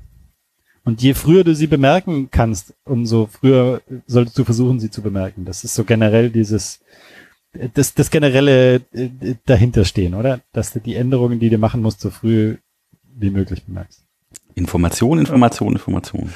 Ähm, ich hätte noch so eine Idee, was man vielleicht noch am Schluss machen könnte. Ich meine, damit das auch irgendwie außer so ganz luftigen äh, Gedanken äh, ein bisschen Content bekommt. Weil was gibt's denn so äh, für Tools oder so, die man da benutzen kann? Habt ihr positive Erfahrungen mit irgendwas gemacht? Auch Ähm, vor allem auch im was Blick mit auf die Python? letzten So. oder Python, ja genau, äh, auf die letzten drei Monate, wo wir da doch alle irgendwie uns mehr mit Tools beschäftigt haben, weil irgendwie bestimmte Sachen einfach nicht mehr so gehen. Ähm, Äh, also ich habe in den letzten drei Monaten sehr viel mit GitLab gearbeitet. mh. Und ähm, das geht so ein bisschen da rein, was der Christian vorhin erzählt hat. Ähm, äh, die, das Ticketboard in GitLab, das ist sehr, sehr lightweight. Das ist im Wesentlichen, wenn man es so benutzen möchte, eine To-Do-Liste, die man hoch und runter ziehen kann und rechts und links verschieben kann. So ein Kanban-Board fast, ne? Ja. Fast ja, aber auch an einem Kanban-Board äh, hängst du ja normalerweise nur die Überschriften hin und im GitLab, wenn du es so verwenden möchtest, sind es einfach nur erstmal die Überschriften. Ähm, man kann da natürlich dann auch, äh, äh, sag ich mal, ganze Tickets draus machen, aber so dieses einfache, äh, hier ist was zu tun und hier ist ungefähr die Reihenfolge, in der es wichtig wäre, das, das reicht schon aus. Das ist sehr, sehr lightweight. Ja, das, das ist sehr ähm, wenig Steuerung, aber die Steuerung kommt dann halt von unten, von denen, die es machen. Da sagen, okay, äh, äh, dieses eine Ticket ist zwar höher eingetragen, aber das andere geht schneller. Oder das andere äh, erleichtert mir das Leben. Oder das andere bin ich jetzt gerade in der Stimmung dafür. Ja? Ähm, auch das ist was, was in Agile vorkommt, ja, der Unterschied zwischen Push und Pull, ähm, wo du eben nicht von oben vorgibst, was getan wird und in welcher Reihenfolge, sondern wo du sagst, hier sind die Dinge, die erledigt werden müssen und von unten die, äh, die Leute, die es machen, die sagen dann, okay, jetzt mache ich das und dann das und dann das und dann das. Ähm, das hat da sehr gut funktioniert. Hm. Ähm, das war sehr angenehm. Also die, die GitLab-Issues und GitLab-Boards ähm, haben für mich genügend Flexibilität, um einen sehr angenehmen Arbeitsmodus zu erreichen. Mir geht's äh, ähnlich. Ich mag das, wenn Systeme auch so duale äh, Benutzungsmöglichkeiten haben. Ähm, also wir sind momentan bei uns, äh, wir haben jetzt mehrere Jahre Fogbugs benutzt. Ähm, das ist äh, ein System, was äh, auch einer der Internet-Urgesteine Ja, von. Joel Spolsky Ja. und so. Ähm, und ähm, das mit dem Werkzeug sind wir sehr happy. Die haben leider, die haben dieses Produkt an ein separates Unternehmen verkauft und seitdem ist ähm, vor einem Jahr hätte ich noch irgendwie gesagt, hurra, hurra, hurra, kauft das bitte alle und jetzt muss ich sagen, fuck, wir müssen davon weg, ähm, weil die halt einfach echt, das bricht alles zusammen. Ähm, Ist das, die haben ist das nicht an tatsächlich auch das, Atlassian verkauft worden? Nee, das war Trello. Trello, ja, genau. Ja, okay. Ja. Aber Trello ist ja ähnliche Geschichte. Das oder? war auch ein, das war auch, Ja. Trello ist auch ein Joel-Tool, ähm, genauso wie Stack Overflow halt. Ähm, und die, ähm, äh, was die sehr gut gemacht haben, ist tatsächlich dieses ganze, den Bedienungsflow, äh, zumal zwischen Ticket, also dass du so unterschiedliche Repräsentationen von Listen, Trees und so einem Kram haben kannst und sehr, die haben schon sehr zeitig ein sehr fluffiges User-Interface gehabt, was sich extrem schnell bedient und ihnen war wichtig in der Abgrenzung zu Jira, das war ja lange Zeit eine, eine, eine harte Konkurrenz und Jira ist ihnen dann davon gelaufen, was die Marktanteile anging, ähm, dass sie gesagt haben, wir wissen, wie die Workflows sind. Wir, wir haben hier eine Meinung, wie gute Workflows und gutes UI funktioniert. Und das war dann die Abgrenzung zu Jira im Sinne von, ja, mit Jira kannst du alles machen, es hat halt keine Meinung, es hat halt keinen Arsch in der Hose und es ist halt dann häufig völlig zerkonfiguriert und völlig kaputt. Ähm, das, das hat uns an dem gefallen. Plus, die haben auch eine äh, ne, Integration mit E-Mail, wo du ein wirklich hochwertiges Support-Tool gleichzeitig drin hast und du musst dich bei einem Ticket nie entscheiden, ob das jetzt mit Kundenkommunikation oder interner Kommunikation ist. Du kannst jederzeit dazwischen im Ticket sagen, so du bist jetzt ein Mitkunde oder ohne Kunde-Ticket und ich habe die Historie und ich kann genau sehen und sie haben einen richtig guten E-Mail-Client dann auch sozusagen so mit eingebettet, dass sich das auch anfühlt, wie ich schreibe jetzt eine Kunden-E-Mail und der kann das dann irgendwie sehen und gleichzeitig kannst du dann Kanban-Boards ziehen. Das war also das war eigentlich alles äh, sehr fluffig. Ähm, wir orientieren uns gerade Richtung Odo ähm, mhm. Das ist so ein äh, Open Source, eigentlich Enterprise Resource Management Ding. Die, die, die haben aber im Prinzip sozusagen alles in Boards gepackt. Sämtliche Arten von Ressourcen kannst du immer in irgendwie Board sichten oder Listen oder die haben so, so einen abgefahrenen Excel Roundtrip Export. Kannst du sozusagen irgendeine Query von irgendeiner Ressource ja. als Excel ziehen, im Excel bearbeiten, das Excel wieder hochladen und er zerpflückt das wieder und macht dann die Änderungslisten draus, der, der, der du im UI hättest machen wollen. total. Hört sich pur. krass an. Kann man, ja, das ist nicht so schwierig. Ja, du müsstest eigentlich, ja, ja. ja. Also, aber das ist bestimmt nicht so schwierig, das ist meistens der Weg ins Verderben. ja, das, ja, ja. Das kann doch nicht so schwer sein. Ich, ich mach das noch schnell fertig. Ja. Ja, also da, da, da gucken wir uns gerade so ein bisschen um. Aber, aber ja, und ansonsten muss man, finde ich, mit den Boards, wenn man so über Boards nachdenkt, muss man immer dran denken, Kanban, das hat man jetzt als Methodik noch nicht angerissen, ähm, aber diese flow-orientierten Sachen, die gehen im Prinzip davon aus, dass die Einheiten homogene Größen haben. Hm. Wenn du, wenn du dir dein Arbeits- Zeug zurechtlegst und über Flow managen möchtest, dann musst du im Prinzip Dinge tun, die vorhersagbare und ähnlich große Items haben, weil du sonst ständig in den Head-of-Line-Blocking kommst. Dann gibt es plötzlich das eine fette Ding, was du jetzt angefangen hast und fertig machen musst und es sitzt da mittendrin und es geht nicht voran und dann hast du irgendwie dieses Work-in-Progress-Limit, das heißt, ein anderes darf jetzt auch nicht rein und dann kommen wieder diese starren Regeln zu Trage und dann lässt du die Regeln aber sein, dann explodiert sie wieder auf eine andere Art und plötzlich hast du halt wieder Ticket-Chaos. Ja, ja, ja, du müsstest also, die ja alle zerlegen. Ne? Halt, ja, ja, nee, das Problem ist, Flow Systeme wie hier Toyota, ähm, Toyota Production System und solche Sachen, die sind halt produktionsorientiert. Mach mir bitte 20 Prius. Ja. Und das ist was anderes als, oh, erfinde bitte ein neues KI-System, was irgendwie, äh, was ist denn das für ein Ticket? ja. ja. Ja, ja. Alright. Ja, wird da das eine Rolle spielen, ob das irgendwie Python-basiert ist oder nicht? Weil äh, es gibt da so ein, ein Ding, das halt auch so ein bisschen sich, glaube ich, was die Komplexität angeht, so zwischen irgendwie Trello und äh, Jira irgendwie ansiedelt. Ähm, Tiger, das ist halt Django REST Framework und ähm, irgendwie sah ganz nett aus. Ich habe es mal irgendwie installiert und da so ein bisschen mit rumgespielt, das aber hab's dann auch nicht weiter verfolgt, weil, naja, gut, äh, auf, also da, also so, so beruflich ist auch momentan eher so GitLab und Jira irgendwie sind die Geschichten, die ich äh, verwenden, verwende da, ja. Ich, ich finde, bei den Tools ja. ist es egal, ja, es ist auch ein bisschen Sprache, egal. die geschrieben sind, ja. solange ja. die gut funktionieren. Die ich habe mal Tiger versucht zu installieren und habe es nicht hingekriegt und da hatte ich dann keine Lust mehr drauf. Ah. Tiger hatte ich weggelegt, weil die, äh, wir, also wir haben eine relativ lange Historie, wir hatten irgendwie alles. ähm, also wir haben ja Hat noch jemand einfach Whiteboards mit so normalen Post-its?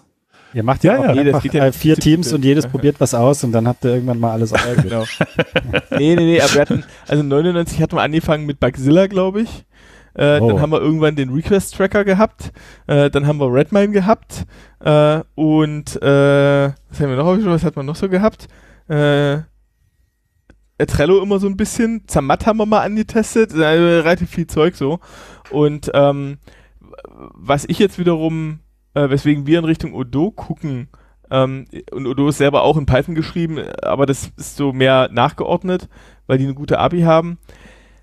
Bei Odo ist dieses Projektmanagement im ERP Prozess überall mit angedockt. Die haben sich relativ viel Mühe gegeben, so ein allgemeines, fast schon SAP-artiges System aufzubauen und haben dann aber fachlich kompetent einzelne Module, die gut ineinander übergehen. Du kannst zum Beispiel, wenn du dann einen Verkaufsprozess hast und dem Kunden ein Projekt verkaufst, kannst du im Verkauf schon sagen, das ist ein Projekt der in der Art, kannst du da irgendwie dran tackern, was da irgendwie die Kalkulationsstrukturen sind, so typische, was legst du noch an Anhängen dem PDF, an PDF bei, etc., etc. Und wenn der Kunde sagt, so, das machen wir jetzt, dann kannst du in diesem Auftrag draufklicken, ja, das wird jetzt ein Projekt und kannst gleich für dieses Angebot ein passendes Projekt-Template in, hier habe ich ein Board, das sind die 50 Sachen, die jetzt zu tun sind, rauslassen und die sind alle aneinander geknüpft und die, du kannst die Stunden, die da reingehen, gleich in den Auftrag buchen und das war so ein, okay, hier geht irgendwie, du kannst alles mit allem verknüppern. Ähm, das, da, da hat es mir so ein bisschen die Sprache verschlagen. Das, so ein bisschen mit Software wieder Sachen erschlagen. Also ich muss aber sagen, gerade wenn man jetzt äh, remote arbeitet, ist vielleicht jetzt gerade was anderes, aber wenn man irgendwie jetzt nicht remote arbeitet, sondern in so einem Office ist, finde ich diese klassische, wir haben jetzt so Whiteboards und hängen da Post-its hin, Sache sehr cool, weil das halt so eine Haptik hat und man muss aufstehen und hingehen und mal so die Distanz ändern und hat das halt nicht in irgendwelchen verschwurmelten Tickets, sondern sieht das alles irgendwie so vor sich visuell und das hat irgendwie einen riesen Vorteil. Man braucht mal ganz viele Boards, aber wenn man das geht, ja. äh, ich finde das sehr charmant. Und hast halt keine Nachverfolgbarkeit, das äh, ist dann schwierig. Ja, vielleicht muss man das irgendwie dann äh, ab. Nein, das ist gut. So. Nein, das ja, ist schlecht, weil, weil jemand, der nicht da ist, das nicht sehen kann. Ja. Nein, nein, Nach Nachverfolgbarkeit kommt halt immer drauf an, weil äh, da gibt's halt auch eine interessante Dynamik, weil äh, Transparenz im Unternehmen hat, äh, ist, ist keine absolute Größe. Weil das, das meine ich ja gar Transparenz, nicht. Ich meine ja die Leute, die da mit dran beteiligt sind. Ja, ja, ja, warte, warte, warte. Ähm, Transparenz hat das Problem, zu viel Transparenz killt dir die Innovation. Weil, weil keiner traut, irgendwas zu machen, weil es könnte in zehn Jahren noch irgendwer lesen, dass er mal eine blöde Idee hatte ja. zu wenig Transparenz das meine und ich nicht. du hast ja aber, äh, äh, kurz die Schleife machen. Zu wenig Transparenz bedeutet wiederum dass halt Korruption reinkriegst ja? Da brauchst du Transparenz. Und ich weiß dir geht es gerade darum wenn du gemischte Teams hast wenn du halt Leute hast die gerade krank waren oder die gerade irgendwie etc so was ich aber halt das ist immer was. wofür ich so Whiteboard ja, irgendwas ist immer. Wofür ich Whiteboard-Prozesse halt äh, gerne nehme mit dieser Haptik, ist tatsächlich eher so ein Workshop-orientiertes Verfahren, wo du sagst, okay, jetzt sind wir hier die vier, fünf Leute gerade mal vor Ort und du willst diese High-Bandwidth, Low-Latency-Kommunikation, die Menschen halt, wenn sie vor Ort sind, halt einfach mal volle Kanne ausnutzen. Dann machen sich so, so Sachen mit Whiteboards und wir, wir haben auch so extra hexagonale Post-its, weil die sich gut clustern lassen. Ein hexagonales Post-it. Ja, ein hexagonales Post-it halt so. Ähm, und die, ähm, die nutzen wir dann und dann werden die abfotografiert. Und aber im Prinzip wird jeder, jeder der da war, verschriftlicht, verschriftlicht sich die Erkenntnisse und danach wird das ganze Ding wieder weggefaltet und weggepackt und dann geht es irgendwie in Tickets weiter. Aber äh, das ist halt so, so ein temporäres, es, man muss auch mal Mut haben, auch mal Sachen abzuschneiden und zu vergessen und zu verlieren. Äh, mein Kompagnon sagt dann auch immer wieder, die wichtigen Sachen kommen wieder. ja. ja. so kann man das natürlich Weg. es ist, äh, ist erstaunlich, immer auf Mails, äh, wenn man zu viel Mail kriegt, eine gute Strategie, äh, einfach nicht mehr, nicht mehr drauf reagieren. Die wichtigen Sachen erreichen dann ja, über, ein, einen über andere Wege. Ja, ja. ja. ja. Wer, wer schreit, hat noch Reserven. ja, ja. ja, das ist doch ein schönes Stichwort zum schöner. Thema Projektmanagement. Wer schreit, der kann noch. Schöne Folge. Ja, ihr habt jetzt trotzdem vergessen XP und Scrum zu erzählen. Ich bin ein bisschen böse. Vielleicht muss der Jochen das gleich noch alleine nach. Na, ja, ich meine, also machen wir nächstes Mal. Ja, genau. Wir machen einfach Teil 2. Die Details. wir, wir, wir, machen das wie beim Känguru. Der Jochen spricht jetzt noch die Fußnoten ein. das kann jeder in den Show Notes nachlesen. Genau. Ja, genau. Also zum Extreme Programming gab es noch mal so einen Podcast irgendwie bei Cars Radio Express. Ich glaube, die Nummer 28 war das mit äh, Pavel Meyer und Tim Pritlaff. Ja, der, der war das alles, schön, ja, genau. Das war schon ein bisschen älter 15 Jahre oder so, aber ist immer noch ja, gut. Hat mich, ja nicht neu das, der hat mich damals, damals schon Podcast. Ja, da, und ich habe das damals schon gehört. Der hat, das Ding hat mich damals äh, dazu gebracht, irgendwie zu überlegen, dass wir haben damals äh, in der Firma, da war äh, Wasserfall-Geschichten äh, gemacht und ähm, als ich das gehört habe, dachte ich mir so, das muss irgendwie anders werden. Das kann nicht so bleiben. Und äh, genau, ja. Ich, äh, ja, vielen Dank für die Projektmanagement-Folge, die ihr endlich hinbekommen haben. Also das Projekt Projektmanagement-Folge haben wir jetzt quasi erfolgreich abgeschlossen. Wie fühlt ihr euch? Ich weiß nicht, wie äh, geht man denn das Projekt nach? Muss man das nochmal aufbearbeiten, um das nächste Projekt Learnings mitzunehmen? Macht man so ritualisierte Verfahren? Geben wir uns alle ein High Five am Ende. Den Top jetzt nicht wieder auf. wir haben gerade immer drauf. Das Ende eines Projekts ist der Anfang des nächsten Projekts. Ja. Ja, ja. Du hast vor einer halben Stunde schon gesagt, wir sollen zum Ende kommen. Ja, ja, ja. Ja, cool. Nö, fand auch echt interessant. War gut, glaube ich. Ja, dann vielen Dank, dass Aber ihr es sind viele Themen noch ne? offen, wie der Dominik sagt. Da Ja, kann man sicherlich noch mal eine Folge draus machen. Oder zwei. Feedback, weitere Wünsche, hallo at pythonpodcast.de. Bleibt uns gewogen. Schaltet mal wieder rein. Äh, vielen Dank, dass ihr dabei wart. Bis zum nächsten Mal. Bis zum nächsten Mal. Tschüss. Tschüss. Danke. Tschüss. Tschüss.